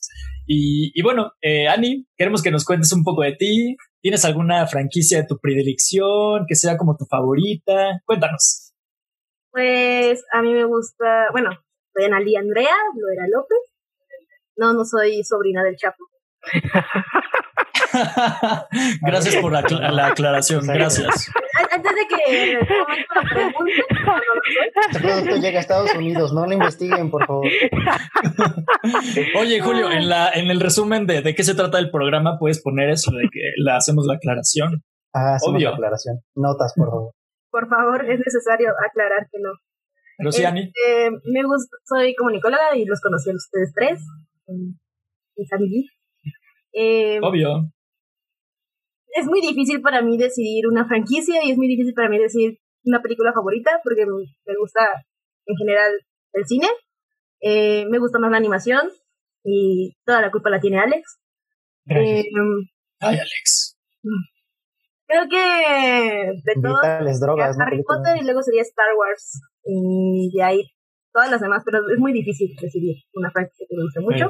Perfecto. Eh, me gusta mucho el, el cine, bueno, la animación japonés, por eso la imagen en fondo. Y ¿qué más? ¿Qué más? ¿Qué más? Me gustan los videojuegos, pero soy malísima. He mejorado gracias a Juanma. Eso es cierto. Sí, Sí. era muy mala, pero sí ha mejorado también. Se ha mejorado, sí. Ya gana, El Smash. ya gana el Smash. A veces eh, ponemos esas partidas de random total Sí. eh, y, de, y de tiempo y de repente llega a ganar Ani. ¿En Sí. serio? Sí. De repente le, le golpeo mucho a Juanma y me siento orgulloso de eso. Sí, a veces siento que es personal, pero no nomás a mí, también le pegas a los demás, porque yo voy a ir menos. Así es. Y eh, ahorita ya estoy incursionando en el mundo de los cómics y las series gracias a Julio. Por eso son mis Perfecto. mosqueteros para siempre. Ah, Y eh, ¿qué más? ¿Qué más? Pues nada más. Está eso- cayendo una lágrima de mi cara para quienes solo nos estén escuchando. No, no es porque haya matado a alguien y se la haya tatuado, no. No, no. sí son lágrimas. Y creo que por eso los sigo, por eso somos amigos y por eso los sigo y los escucho porque normalmente pues es mucha información y ustedes la sintetizan y me ayudan a que cada semana eh, pues no me pierda en este mundo de, de información acerca de, de lo que me gusta ver y, Ay. y de, y de los videojuegos y todo en general. Entonces, Bueno, que la sintetizamos en un programa de dos horas, ¿no? Creo que Sí, sí, sí. Solo pasó una vez. Podría ser más eficaz en ese sentido. Creo que Pero sí, Pero, tienes razón. imagínate Eh. cuánta información es, sintetízala. No, hombre. Soy fan Sí, de los podcasts, gracias a ustedes también. Eh, ustedes iniciaron mi mundo en los podcasts, obviamente pues, escucho otros podcasts, pero ustedes son el número uno. Y Ah, en general, creo que nada más. Trabajo y, y vivo con mi papá. ya. Tengo No, está Vale. súper bien. También tiene una vida adulta. una vida adulta. Eso es Soy adulta responsable. Es fanática en reparar autos que no funcionan bien también. ay, Dios santo. Ay, no por ese gusto. qué horror. Y Ah, caerse de manejar, escaleras de ah, bars. Sí. Ani, eh, recientemente tuviste una lesión este, importante. Eh, Julio sabe de eso. ¿Cómo estás? ¿Sabes qué? Cuéntanos. ¿Sabes qué descubrimos con The Last Dance? Que Annie sufrió la misma lesión que Michael Jordan. Qué increíble es el mundo, ¿no? Mi hermano me dijo que tuve la misma Wow. que Michael Jordan y Cuando creías que no tenías ninguna relación con Jordan, mira nada más. mi hermana me dijo así como de, esas lesiones normalmente los tienen los basquetbolistas profesionales, ¿sabes? Y yo, ah, bueno, al menos podré decir que intentaba hacer una... Ah, bueno. Omitimos en este programa toda la parte en la que te presentaste y mejor di que eres basquetbolista. Ahí está. También Y ya, entonces, este, sí, tuve una lesión por ir a un stand-up. Son sacado por el joven Julio, que no sé en qué parte esté. Está. Ah, bueno, mira, Na- Nadie lo sabe, apuntamos a todas partes. este, para mí, Julio está, bueno, lo que se está grabando, Julio está abajo. Ani y Julio están abajo, abajo, y Julio está, puedes apuntarlo si apuntas hacia la ventana. Si apuntas hacia la ventana, apuntas hacia Julio. Sí. Por ejemplo, yo en mi pantalla, yo estoy arriba y Julio está también arriba. Y Annie y. Flash están abajo. Yo también, es- yo también estoy así, ¿por qué Sí. lo único que cambia es Flash? Sí, No lo sé, pero sí, en mi, en mi pantalla, Quiero que se... No, no funciona. en mi pantalla, Juanma y yo estamos, estamos arriba, y Julio y Ani están abajo, Ajá. y a Ani está abajo de mi cuadro, y Juanma está al lado de mi cuadro, La pantalla canon es la de Alex. supongo. Exacto. Sí, así es como lo están viendo seguramente en el video. Que. Pero bueno, Annie, ¿tienes alguna película que haya, se haya estrenado si es que no hubiera sucedido la pandemia? Que tengas muchísimas ganas de ver y que por lo mismo te haya lamentado mucho su retraso o posposición? Sí, Mulan. Cuéntanos. Ay, ya sé. Mulan, definitivamente. Bueno, quería haber unidos con mi. ¿Qué se llama unidos en español? sí, Unidos. Onward, Onward, Unidos yes. con mi hermano. Pero pues, ajá, pasó la pandemia y. Oye, yo apenas pude ver Unidos y me gustó, Alex. Tienes toda la razón, es, es linda. Y más si tienes un hermano. Lloré mucho. Yo, soy el hermano menor, por ejemplo, de mi familia y lo Es cierto. también una lagrimita. Y la vi con mi hermano precisamente. Mike, saludos, hermano. De hecho, Eh, Abrazo. a, a mí, a mí me llegó mucho. Ay, es que no quiero dar spoilers, muchos, pero voy a dar un poco de spoilers. Hay una parte donde hay una parte donde el hermano mayor eh, habla con su hermano menor cuando su padre estaba en el hospital y estaba Ah, sí. muy grave y que él ya no lo pudo eh, volver a ver cuando estaba bien, ¿no? Y eso me recordó que, bueno, mira, cuando yo era, cuando yo, cuando yo tenía cinco años, murió uno de mis abuelitos, el único abuelo, mi, mi único abuelo que ha muerto, solo tengo dos, ¿no? Pues uno de mis abuelos murió. Y este, recuerdo que cuando estaba en el hospital, eh, yo quería verlo, pero mi mamá, mi mamá decía, es que Alex, si entras a verlo, él no se ve como, como normalmente se ve porque está conectado a muchas máquinas, ¿no? Dice, entonces, si quieres verlo, pues es bajo tu propio riesgo, ¿no? Y entonces yo lo pensé y le dije, sí, mamá, sí quiero verlo. Pero ya cuando llegó el momento de verlo, me acobardé y dije, no, no está bien, no. Porque la gente, todos empezaron a decirme, no vayas, no vayas. Y al final no vi. Pero ahora pues me arrepiento mucho porque pues quisiera, aunque sea, haberlo visto, aunque sea así, ¿no? Entonces, ¿Puedo hacer un parte- chiste?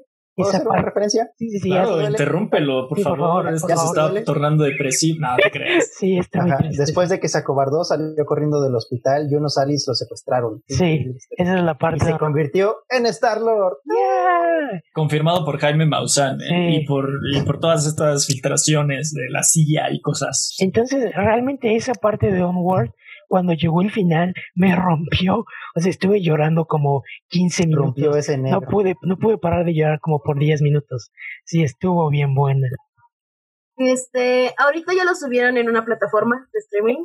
Sí. Entonces, Amazon, pues, Está en Amazon Prime para los Ah, usuarios de Amazon ah, Prime en México. podemos decir. Sí, Sí, ojalá sí. un día nos patrocinen. Sí, dilo. Amazon, te amamos. Prime y Soy usuario desde siempre en México, desde que llegaste. I love you. Te faltó decirlo. Este, sí, lo, lo vi que estaba en Amazon y le dije mi hermano, tenemos que verla, por favor. Y Sí, me dijo, está bien, porque mi hermano es un poco así como de... "Duh". Y ya entonces lo vimos juntos. Y Saludos, sí, Alan, saludos. saludos. saludos, mi hermano. sí está bien bonita.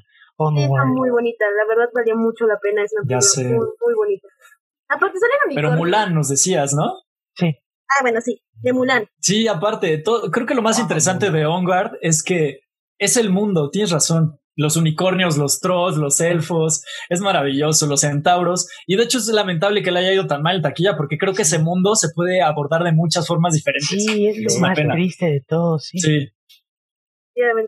Y bueno, Mulan, eh, ante toda la, pues, todo el relajo que hay acerca de, del tema de esta película, Sí. este, yo la verdad muero por ver una película eh, bélica por parte de Disney, entonces dije, esta es la oportunidad, porque le van a dar a la historia original Sí. como, pues un realce. ¿no?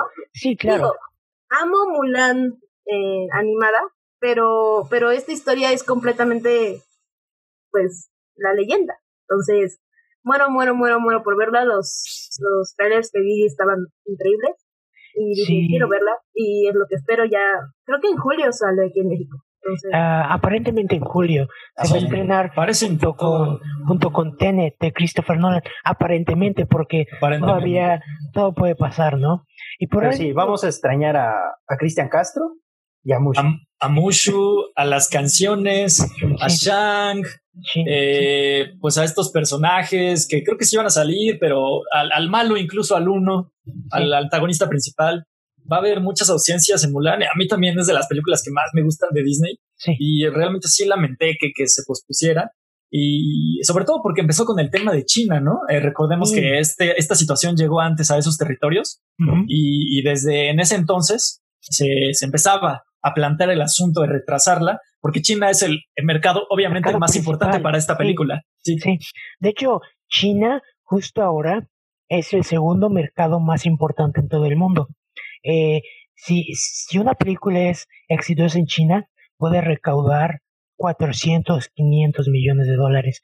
De hecho, del billón de dólares que recaudó eh, Rápido y Furioso 7, eh, como 400 millones son de China.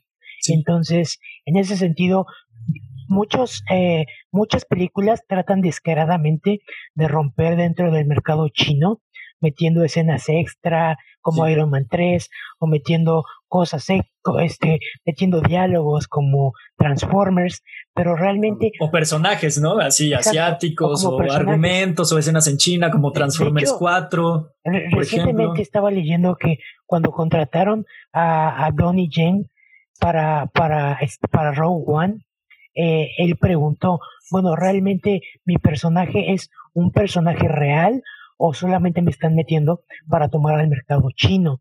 Y le, versión dijeron, le dijeron, no, la verdad sí, este, tu personaje es un personaje desarrollado que queremos que hagas. Y ya fue como Donnie Yen entró a ser a este monje ciego en Rogue One. Que no es un Jedi, pero que se mueve como uno y usa la fuerza.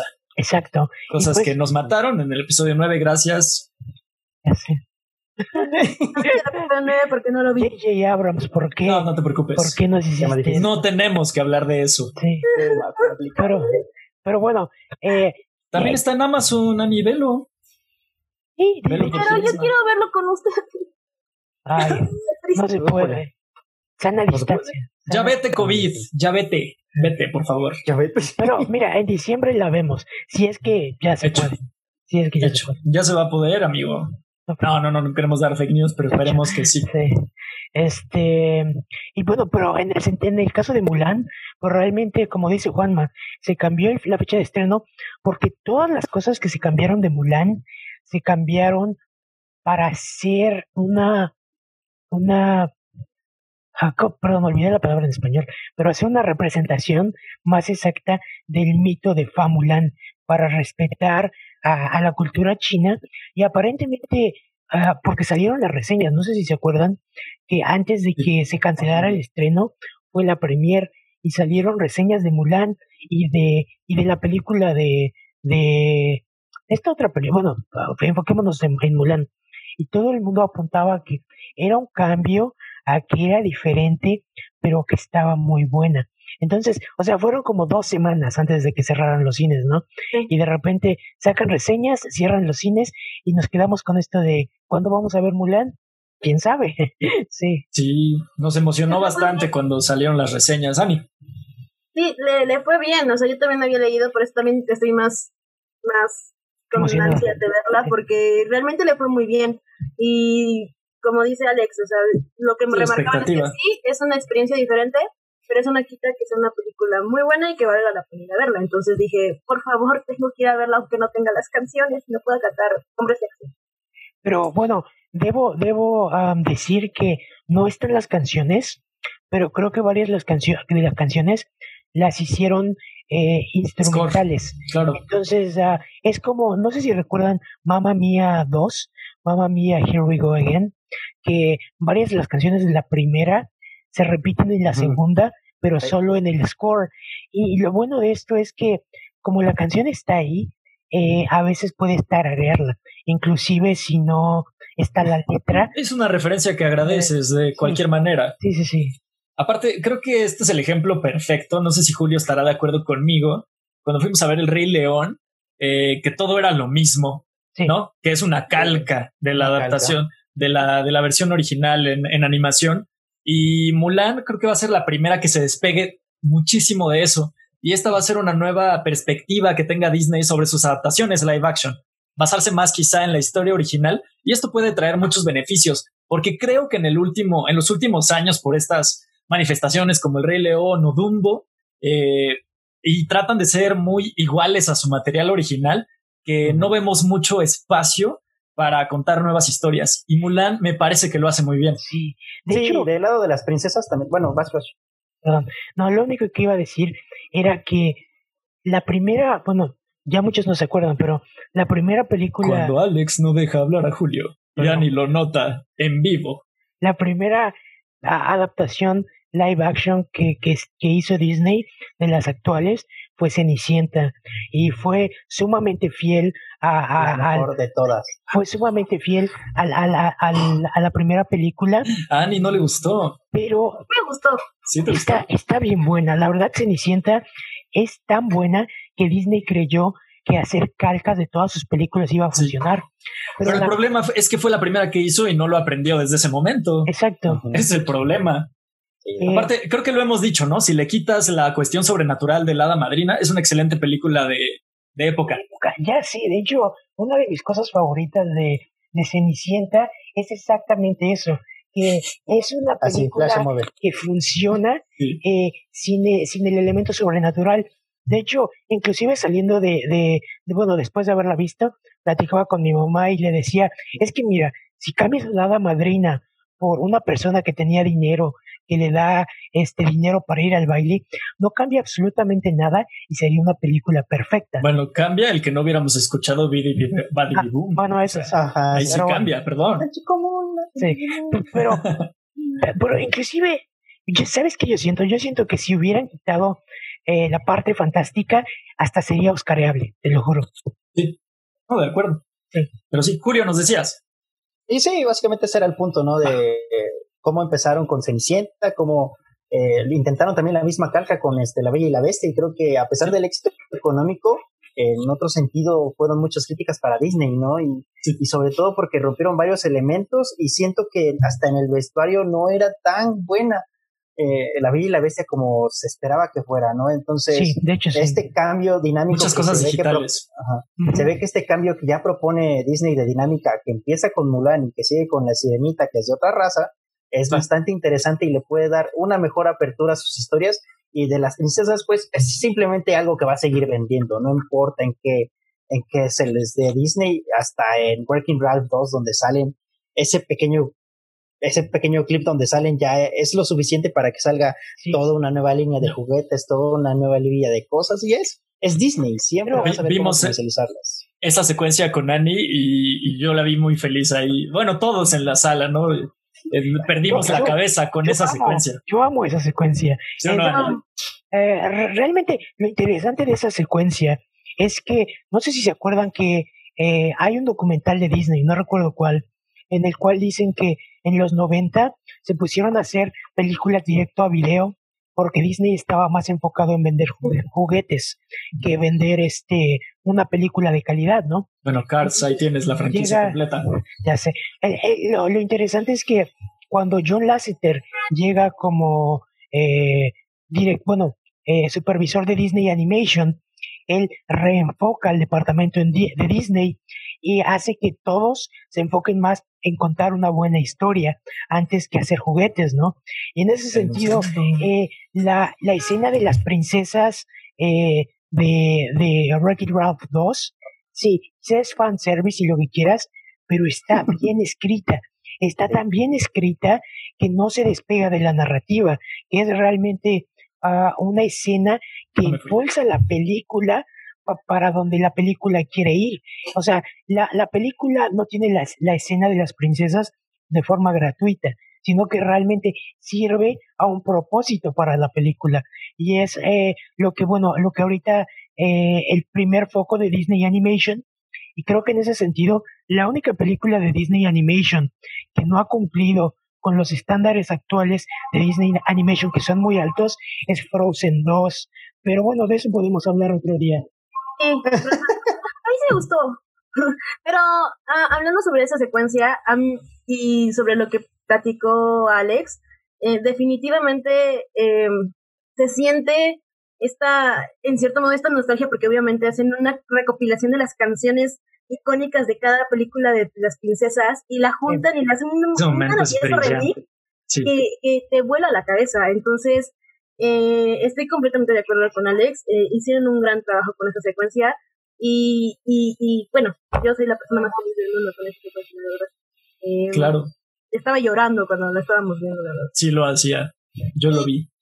Acerca de estos temas que mencionaron sobre Dumbo, y bueno, creo que Dumbo también es un ejemplo de qué pasa cuando agarras lo que ya de por sí tenías y le intentas agregar cosas diferentes. Lo que, va, lo que siento que pasó con Mulan es que ya es una historia que, ya es una leyenda, o sea, ya es una historia ya... ya es historia, sí. Contada, ¿no? Y, y que lo van a mostrar de acuerdo a la idea de Disney. Pero, pero con Dumbo intentaron hacer... Dumbo no me Es que Dumbo adapta en una película de dos horas eh, y los 90 minutos que creo que dura la película original, eso se acaba en 20 minutos. O sea, Dumbo es hermosa eh, en todo, en todo momento en el que está en el primer circo. Y después de eso, la libertad creativa se les fue de las manos. Totalmente. Y estos temas forzados de inclusión creo que son los que menos funcionan. Eh, te, hablan del maltrato animal de una manera, pues, absurda, un poquito ridícula incluso. Y, y eso es lo que no funciona. Pero...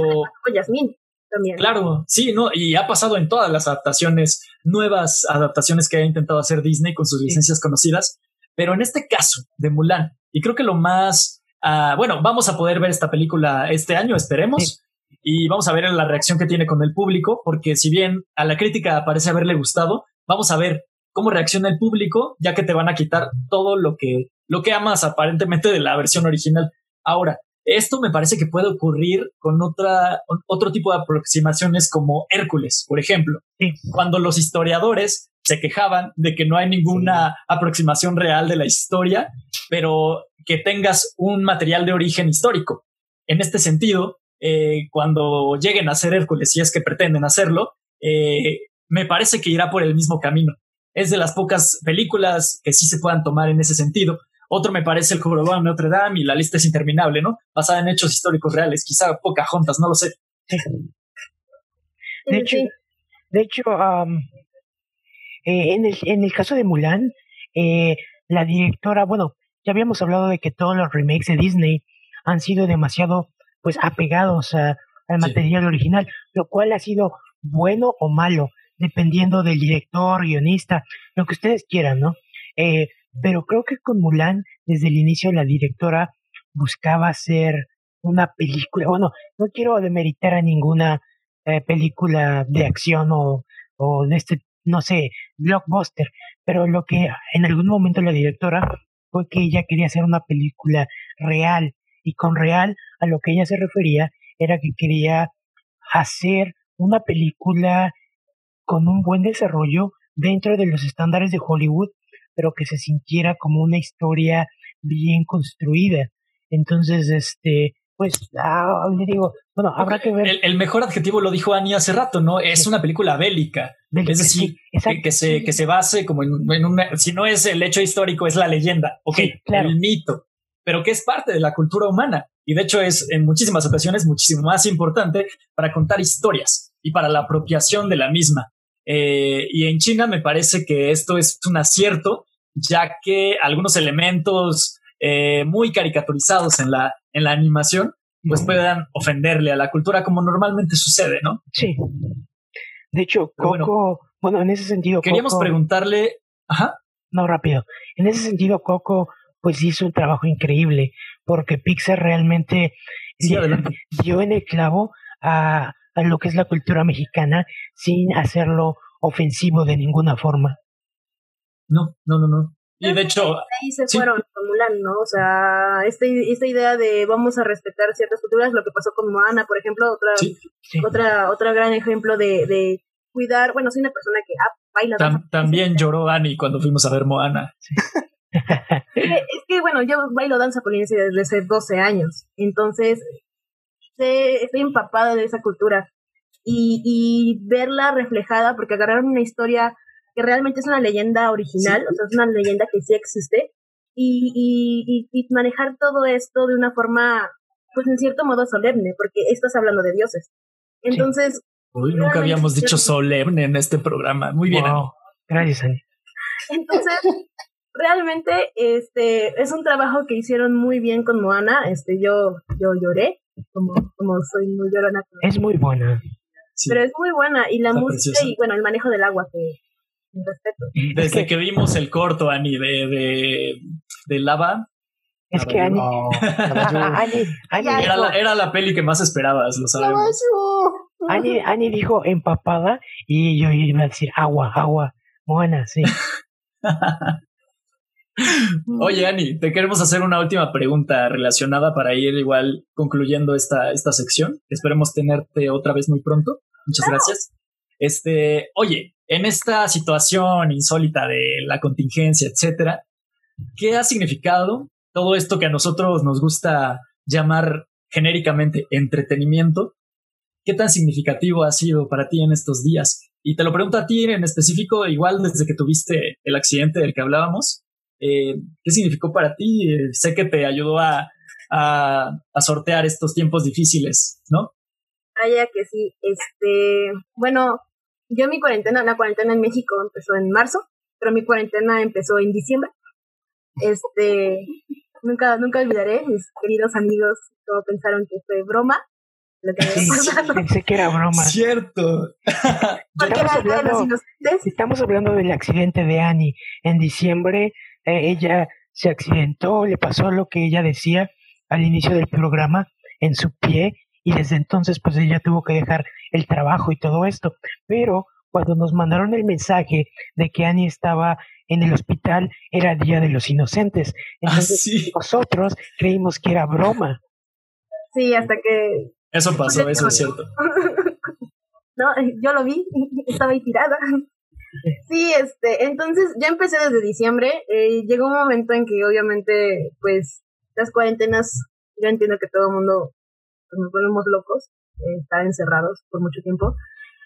Pero te ayuda, bueno, ya cuando eres un adulto, ya no tienes tiempo para muchas cosas no tienes tiempo para sentarte y disfrutar de las películas que aunque ya hayas visto diez mil veces, tienes ganas de volver a ver, o dejas series a medio tiempo y las abandonas ahí y dices, ah, algún día voy a terminar de verla y nunca la terminas de ver. Entonces, medio tiempo para mí y para disfrutar algo que, que tuve que dejar por esta cuestión de ser adulto y este y disfruté mucho de series que una o ya había visto o dos este pues empezaba a ver y no terminé eh, definitivamente este mundo actual con los con, con estas aplicaciones de streaming y bueno, Netflix Amazon este ayudan muchísimo eh, te acercan a lo que tal vez en algún momento tú tenías que andar descargando y pues lo puedes ver en un muy buen formato desde tu televisión o desde tu teléfono y no necesitas absolutamente nada más que eso. Entonces una persona que pues, tuvo que estar en mi cama durante dos meses, realmente fue, fue maravilloso. Eh, lo único que me faltaba era jugar videojuegos, pero porque descubrí que mi, mi 3DS se le descompuso los botoncitos. Ya no pude. Pasa, pasa, pasa. Pero mi primo, por ejemplo, en el, en el hospital me llegó a llevar su, su 3DS de, y me puse a jugar ahí. Y realmente te ayuda a desestresarte o te ayuda a sacar como todo eso y decir, bueno, está bien, este, eh, bueno, no es tan malo como, como puede ser, ¿no? Porque pues tienes esto que te puede ayudar a salir tantito de tu mente y recordar buenas cosas. Muchachos, estamos mencionando que estamos en el declive de esta maravillosa sesión séptima sesión. Así que, Ani, eh, ¿te gustó estar aquí? Eh, ¿Crees, quieres hacerlo otra vez pronto? Nosotros encantados. Es más, espero que, que hagan el onceavo y me encantaría estar en el onceavo. Ok, sí, es un hecho, sí. Es un hecho, sí. Es un hecho. Sí. Ani lo dijo. no, no lo haremos. Qué difícil, qué lejos. Oye, pero qué emoción, ¿no? En un mes todo parece prometer cosas mejores. Vamos a ver qué tal, ¿no? Exacto. Esperemos todo sea más pacífico y bonito, pero claro, cuídense afuera, cuando salgan usen eh, cubrebocas, eh, no toquen cosas que todo el mundo toca. Si pueden comprar un Lysol, es fantástico, porque yo le pongo Lysol a todo y este ya con eso sobre Imagínense a Alex así el- como en una situación posacopa- posapocalíptica y en lugar de tener cartuchos en su mochila tiene Lysols. Lysol, de sí. hecho sí, así es como Abre, abre su pizza, le echa Lysol. sí todo Lysol este de hecho sabe que aquí el gel antibacterial es menos común este no sé por qué son bien ¿En co- Corea? maldito Estados Unidos. Este es eh, casi no, te digo, o sea, casi no hay gel antibacterial en ningún lado, ¿no? Que debería de haber. Entonces, por eso el Lysol me salva todo el tiempo. Pero tú, Ani, ¿qué, qué haces cuando vas a algún lugar? Eh, Eh, una versión más barata sería el microdacin. ah, bueno, sí, Es un buen desinfectante. ok. También es en spray, ¿no? Es lo mismo, ¿no? Lo, lo escucharon con Ani, ya pueden, pueden comprar. ¿Cómo se llama? ¿Cómo se llama? Recomendaciones sanitarias con Ani Loera, que no es familiar del Chapo. Que no es familiar del Chapo. ¿Cómo, cómo se llama el producto? Microdacin. Todas. Ah, ok. Es para desinfectar heridas, pero también sirve para desinfectar Sí, porque tiene alcohol, supongo. Pero No, bueno, ¿Ah, no? ¿no? Tiene otros componentes que también desinfectan. así es. Puedes hablarnos de sus componentes en la próxima No sección que estés aquí. Por eso, no te preocupes. Así que esta sección no estaría completa si antes no decimos una célebre frase que se nos ha hecho costumbre en este programa. ¿Verdad que sí, Julio? Sí, tengo una serpiente en mi bot. Ah, no, eso no. no, todo va a estar bien. Todo va a estar bien. No se preocupen, chicos. Todo va a estar bien. Cuídense mucho. Como lo Eh, hemos dicho, Ju- perdón, Juanma se congeló y dije, espera, ¿qué? Y luego Juanma volvió. Y luego, ya, ya está. Pues chicos, muchas gracias por eh, escucharnos como cada semana. Eh, estuve muy, muy contento en este programa, no solo por nuestra invitada, eh, sino por las noticias, que todo va eh, viéndose más bonito con cada día que sucede y que pasa y que transcurre. Y bueno, ya queremos volver al cine, ya queremos ver esas pelis que tenemos pendientes y hacerlo juntos. Sería maravilloso, ¿no? No vayan al cine en Texas. No vayan, no vayan al cine en Texas. Tengan mucho cuidado con las situaciones actuales y nos estamos viendo. Adiós. Chicos, despídanse por favor. Ani, despídete. Una última Bye. cosa que quieras agregar, Ani. Que ya quiero regresar al cine. Y al programa. También al programa, Y recuerda. así nos vamos. Muchas gracias y hasta la próxima. Adiós. Bye. Adiós.